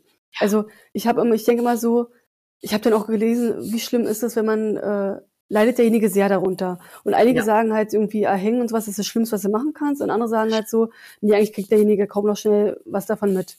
Genau. Wenn ich immer denke so, okay, ich hatte da 30 Sekunden, vielleicht auch eine Minute, keine Luft mehr bekommen. Ich weiß es nicht so genau. Ja. Und der andere, der, derjenige, der wirklich sagt, ich zünde mich an, der ist ja, ja. dann mehrere Minuten quasi noch ja. gefühlt am Leben. Und dann denke ich so, das war dann das nicht ganz so toll. glaube ich, kriege ich auch eher selten. Ja. Also das, was bei deinem Vater, glaube ich, ähnlich ist wie, also es gibt ja einen Unterschied zwischen erhängen und denen, die sich in so eine Schlinge reinlegen. Ich habe früher immer nicht verstanden, wie können sich Suizidenten an einer Türklinke, die ja ganz weit unten ist, da kann man ja nicht springen, oder an einem Fenstergriff. Wie, wie soll das gehen? Habe ich nicht verstanden. Aber die legen sich ja in diese Schlinge rein und in dem Moment wird die Blutzufuhr zum Gehirn abgeschnürt und daran, daraufhin werden die ganz schnell bewusstlos. Und ich könnte mir vorstellen, dass das bei der Methode deines Vaters auch passiert. Das heißt, der ist vielleicht gar nicht irgendwie erstickt, sondern er ist wirklich, das ist, weil diese Blutzufuhr mhm. zum Gehirn gekappt wurde. Ja. Das heißt, er war auch ganz schnell nicht mehr bei Bewusstsein. Da denke ich mal, wenn ich das zum Beispiel mit diesen Reinlegen höre, dann denke ich mal so, dann besteht ja vielleicht noch die minimale Chance, dass wenn ich mich da reinlegen würde, also nicht ich, sondern derjenige, mhm, ja. äh, dass ich einfach einen Schritt nach vorne mache, um da wieder rauszukommen. Ja. Und wenn, mit, der, mit der Schlinge war es halt so, mit diesem Zuziehen, selbst wenn in diesem Moment denken würde, ach Mist, ich will das vielleicht doch nicht, also was wahrscheinlich trotzdem nicht gegangen gewesen wäre, hat er keine Chance mehr gehabt. Er hat ja keine Schere, keine nichts dabei gehabt. Das wollte er ja vermeiden. Ja, eben, genau. Ja. Weil das hat er mit einkalkuliert und das wollte er eben nicht, dass das passiert. Ja, das ist, könnte ja auch gut sein, dass das so ein Körperreflex ist, dass man sich das vom Hals zieht, was genau. einen dazu schnürt. Genau. Ich habe auch schon oft gehört, äh, dass dann die sich in so eine Schlinge äh, legen, sich mindestens eine Hand, wenn nicht sogar, ja, beide geht ja nicht, aber eine Hand weg festbinden, dass die halt damit nicht mehr das, sich da aufziehen können. Ja, ja, ja.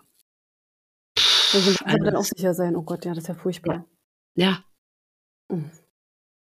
Es ja. gibt keinen Suizid, der nicht furchtbar ist, ne? Aber ich finde, äh, ja, dieses Brutale noch dazu, ja. das, ich finde, das, das ist eben auch etwas, was man nicht unterschätzen darf, was einen unglaublich beschäftigt und nie loslässt, ne? Das, pff, so viele Aspekte. Alleine daran, an dieser Methode, wie die das gemacht haben, ne? Ja. Das, ja, mich lässt das auch nicht los. Ich glaube auch, dass, äh, wenn er wahrscheinlich gewusst hätte, wie er vorgefunden wird und wer ihn auch vorgefunden hat, so in dem Falle, dass ihn das wahrscheinlich im Nachhinein total leid getan hätte. Also äh, man, wie gesagt, man hat ihn ja wohl schon ähm, Meter weit gerochen mhm. und eine mhm. Frau mit ihrer Tochter hat ihn dann wohl gesehen. Oh. Mhm.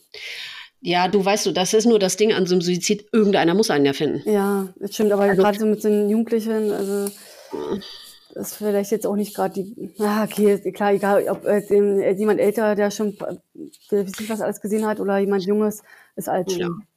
Das ist, ja, ist es für jeden schlimm, ja. ja. Ich, hast du mal überlegt, ich meine, weil die stehen ja wahrscheinlich als Zeugen da in irgendeiner Akte, hast du mal überlegt, war, ist das irgendwie ein, ein, Gefühl von dir oder ein Wunsch von dir, mal Kontakt zu denen aufzunehmen? Warum auch immer? Äh, nie, weil wir, wir waren noch mal, mit, noch mal irgendwann noch mal später da gewesen und da kam ein Pärchen da lang gelaufen mit ihrem Hund. Und mhm. die haben uns angesprochen, haben gefragt, ob wir die Kinder von ihm seien. Ach. Und dann haben die gesagt, ja. Und er hat gesagt, ja. Und ihre Freundin hätte ihn gefunden. Ach. Und dann haben wir uns so ein bisschen unterhalten. Und dann hat sie mir auf einmal ein Bild gezeigt. Nicht, dass er da drauf war, um Gottes Willen, aber sie hat mir ein mhm. Bild gezeigt, wo die Fundstelle war und hat mir gezeigt, wie er wohl da lag. Also Oh Gott. Die Freundin muss ihr ein Bild geschickt haben, äh, wie er da gelegen hat, wo der Kopf war, wo der, wo die Beine waren und sowas alles. Mhm. Und hat es dann quasi, wie man so grob malt, äh, auf dem auf dem Handy, hat so mhm. kurz äh, angezeichnet. Und dann dachte ich mir so, mhm. gut, ich weiß ja dadurch auch alles. Ich weiß, wie er gelegen hat, ich weiß, äh, mhm. wo der Kopf hingezeigt hatte, Mhm. Ähm, man hat ja auch anhand äh, der, der, des Runtertrampelns gesehen, auf welcher Höhe das war. Mhm. Sie hatten auch ein, eine Schleife rangemacht, damit wir auch wussten im Nachhinein, wo es genau oh. passiert ist. Wir haben jetzt auch ein Kreuzerkleid, ein kleines Kreuzring gemacht, damit wir da jedes Jahr auch jetzt hinfahren können. Also haben wir oh. jetzt auch gemacht. Mhm. Und äh, genau, dadurch wusste ich halt alles. Und äh, mhm. äh, ich habe gefragt, geht's denen denn gut? Wie hat ja. die Tochter es vertragen und sowas? Ja. Also braucht euch gar keine Gedanken machen. Sie sind von Weitem, haben sofort die, die Feuerwehr alarmiert und ah. die sind dann hingegangen und aber das ist ja gut, dass du diese Information noch bekommen hast, oder? Weil sonst, das sind ja, können ja auch so Dinge sein, die einen nicht loslassen, ne? Genau. Also natürlich im Nachhinein denke ich mir so, irgendwie komisch, dass man über meinen Vater so einen WhatsApp-Verlauf hat und jemand ja. dann sagt so, hier ist das Bild und hier so lag er und so und so. Ja. Und äh, der, der, das Pärchen, was wir gesehen hat mit dem Hund, hat gesagt, ja, und der Hund hat immer schon Tage vorher reagiert und wollte immer auch zu der einen Stelle hin und hätte ich ihn mal machen lassen. Aber ich dachte immer, da liegt vielleicht ein toter, toter Igel, dass er da rein wollte. Ja. Und dachte mir, vielleicht hätte man uns einfach drei, vier Tage irgendwie das ersparen können. Aber mhm. es ist halt so, wie es ist. Und mhm. es lässt sich im Nachhinein nicht mehr ändern. Nee. Und Aber was für eine Begegnung, was für ein Zufall. Also, dass die auch da langlaufen, weil es ja eigentlich auch ein Feld ist, wo man eigentlich quasi keinen normalen Weg hat. Ja. Sondern ich glaube, die haben uns einfach von Weitem gesehen, dass wir da reingegangen sind und haben gedacht so, was machen die denn da? Und haben gesagt, ihr könnt ja eigentlich mhm. nur die Kinder von denen sein. Und sie kannten sich halt auch alle, also waren halt auch alle Bekannte von meinem Vater, ähm, dass sie mal sie irgendwie im Dorffest gesehen haben und beim Geburtstag eingeladen waren. War aber nie was Enges so, dass man sagen würde, man würde mhm. sich regelmäßig treffen. Und mhm. äh, die natürlich auch leid getan. Und ja, genau, da haben wir so ein bisschen uns unterhalten. Aber danach habe ich jetzt, äh, wie gesagt, auch jetzt auch keinen Kontakt weiter da irgendwie halten wollen. Nee. Ja. Mhm. Ein paar Tage später kam auch nochmal ein Anruf, so von wegen, er wird ihr Vater noch vermisst. Ich habe einen Aushang gesehen. Oh. Und äh, er sagt so, nee, er wurde leider schon gefunden, habe aber nicht gesagt, wie er gefunden wurde oder ob er nee. noch lebt oder nicht, sondern habe gesagt, vielen Dank fürs Suchen. Sie können gerne das Plakat jetzt abnehmen. Wir hatten auch versucht, mhm. alle Plakate wieder abzunehmen, aber ich mhm. denke mal, da wird vielleicht jetzt so eine UFO eins hängen. Wer weiß. Mhm. Mhm. Hm. Inwiefern hast du dich verändert seitdem? Viel, glaube ich. Also ich denke, dass meine Beziehung darunter schon ganz schön gelitten hat. Also dass ich da ja. so ähm, schon sehr verschlossen bin. Ja. Mir fällt es oftmals auch schwer, mit meinen Kindern halt so diese freie Freude noch zu empfinden. Also ja. ich, sie, sie merken es ja nicht.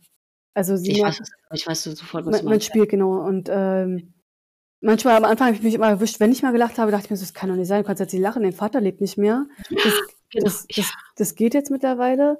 Aber mhm. ich habe immer so dieses, ich habe immer irgendwas auf mich draufzusitzen. Das ist immer so, so ein bisschen, ein bisschen Schleier. Und ich habe mhm. wirklich jetzt erst, seitdem es passiert ist, einmal, da war ich auf einem Konzert.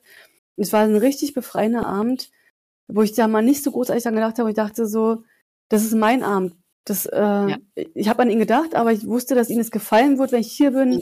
wenn ich hier meine, meine Freunde sehe, wenn ich da ja, einfach mal frei bin. Das war einmal jetzt seitdem und seit danach erstmal wieder, wo ich denke, so, ich würde einfach mir wünschen, dass es einfach irgendwann wieder kommt, dass mhm. ich mich mit begeistern kann für irgendwelche Dinge mhm. und einfach wieder, ja, einfach mehr Freude wieder dran habe. Ja. Mhm. Ich frage mich auch immer, warum ist das so? Weil ja eben erstens aus Mitleid und aus Respekt finde ich vor dem, also ich kann jetzt nur von mir reden. Bei mir mhm. ist es so aus Respekt vor der Verstorbenen, dass ich immer denke, ich kann mich nicht, ich kann nicht total hundertprozentig glücklich sein, weil dann würde das ja bedeuten, dass ich nicht mehr traurig darüber wäre, dass meine Mutter tot ist, so. Oder, beziehungsweise, oder ich bin ihr das schuldig, weil sie hat, hat ja ihr Leben lang auch gelitten unter diesen Depressionen und ich weiß nicht was alles. Und wenn es mir jetzt total gut geht, weiß ich nicht, dann komme ich mir einfach schlecht vor mhm. oder so. Das ist dieses, ich finde, man bewegt sich emotional nur noch in so einem Mittelbereich. Man hat keine Amplituden mehr, die total nach oben ausschlagen, aber auch keine mehr, die so richtig krass nach unten ausschlagen. Also ich habe mich so in der Mitte so gut im Griff. Mhm. Und alles andere so nach oben und nach unten, das, das kann ich verhindern.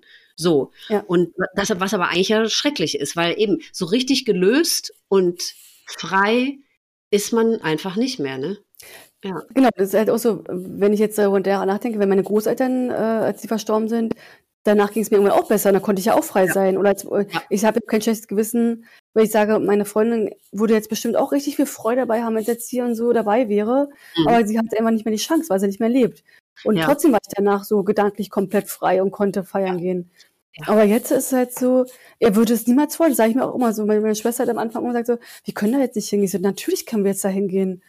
Denn mein Vater hätte das sind unsere Eltern, die würden sich für uns freuen und die würden, die würden uns schütteln, wenn sie jetzt könnten und ja. sagen, du musst, hör auf damit, dich schuldig zu fühlen oder ein schlechtes Gewissen zu haben oder, oder, oder wie auch immer, sondern die würden sich ja für uns wünschen, dass wir total glücklich sind, ne, und frei wieder. Ja. Aber, ja, es, es geht, geht irgendwie nicht. Nee, es geht nicht. Ja. Also ja. schon, Es kommt hoffentlich irgendwann wieder ein bisschen besser. Ja, auch damit, ja, man, man gesteht sich das immer mehr zu. Ja. Das ist wahrscheinlich auch irgendwie eine Charakterfrage oder keine Ahnung, ich weiß es nicht. Aber ich kämpfe 21 Jahre danach, ehrlich gesagt, immer noch damit.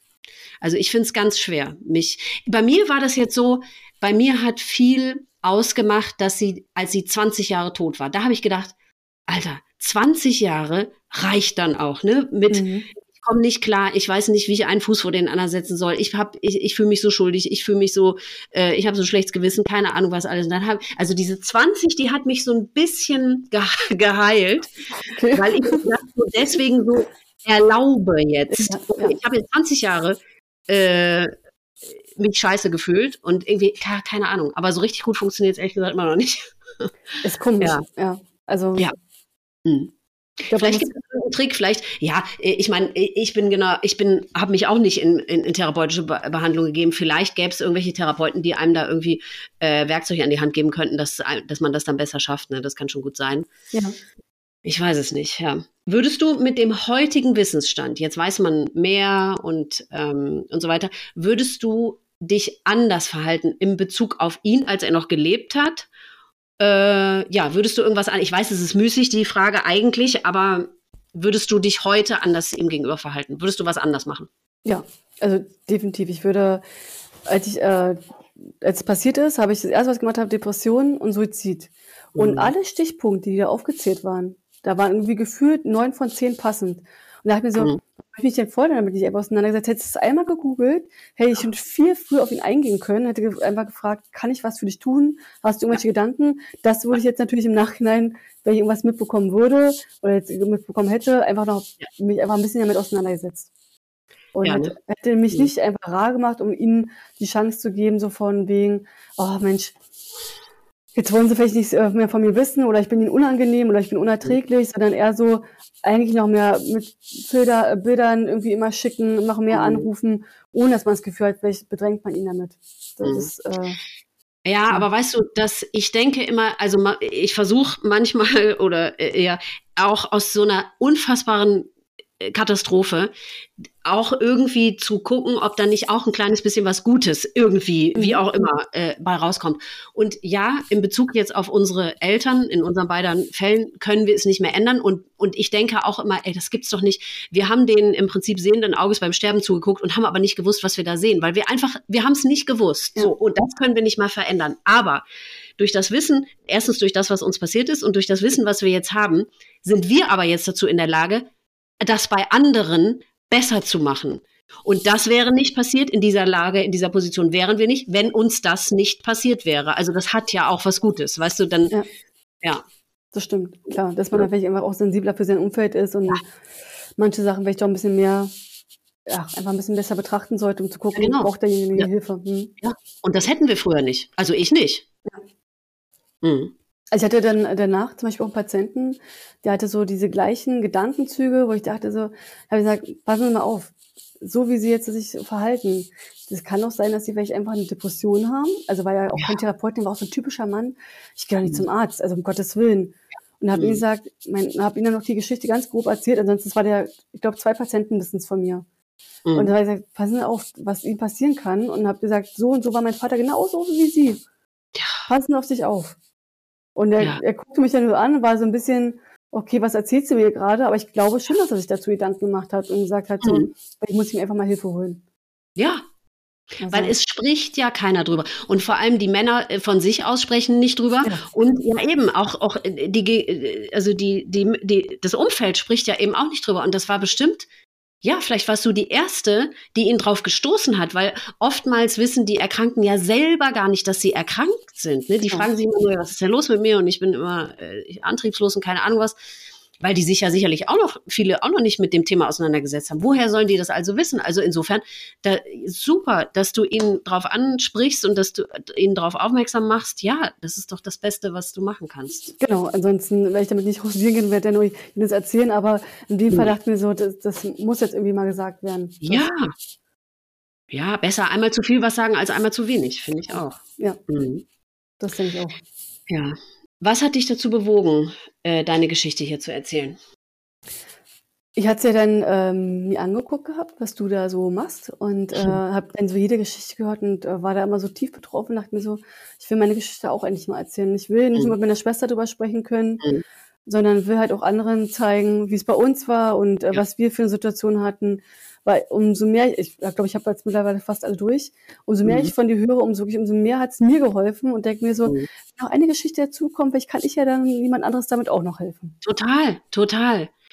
Ja, deswegen ist jede neue Geschichte ist so, so wichtig, total. Und auch in deiner Geschichte, in eurer Geschichte werden sich wieder ganz viele äh, wiederfinden in Dingen, die du beschrieben hast, die du erzählt hast. Absolut, auf jeden Fall. Das mhm. wäre schön, ja. Ja, das wird definitiv so sein. Ähm, gibt es noch irgendetwas, was du den Menschen da draußen, egal ob betroffen oder nicht, sagen möchtest? Beobachtet einfach mehr das Umfeld. Mhm. Geht nicht so mit Vorurteilen ran. Seid offen.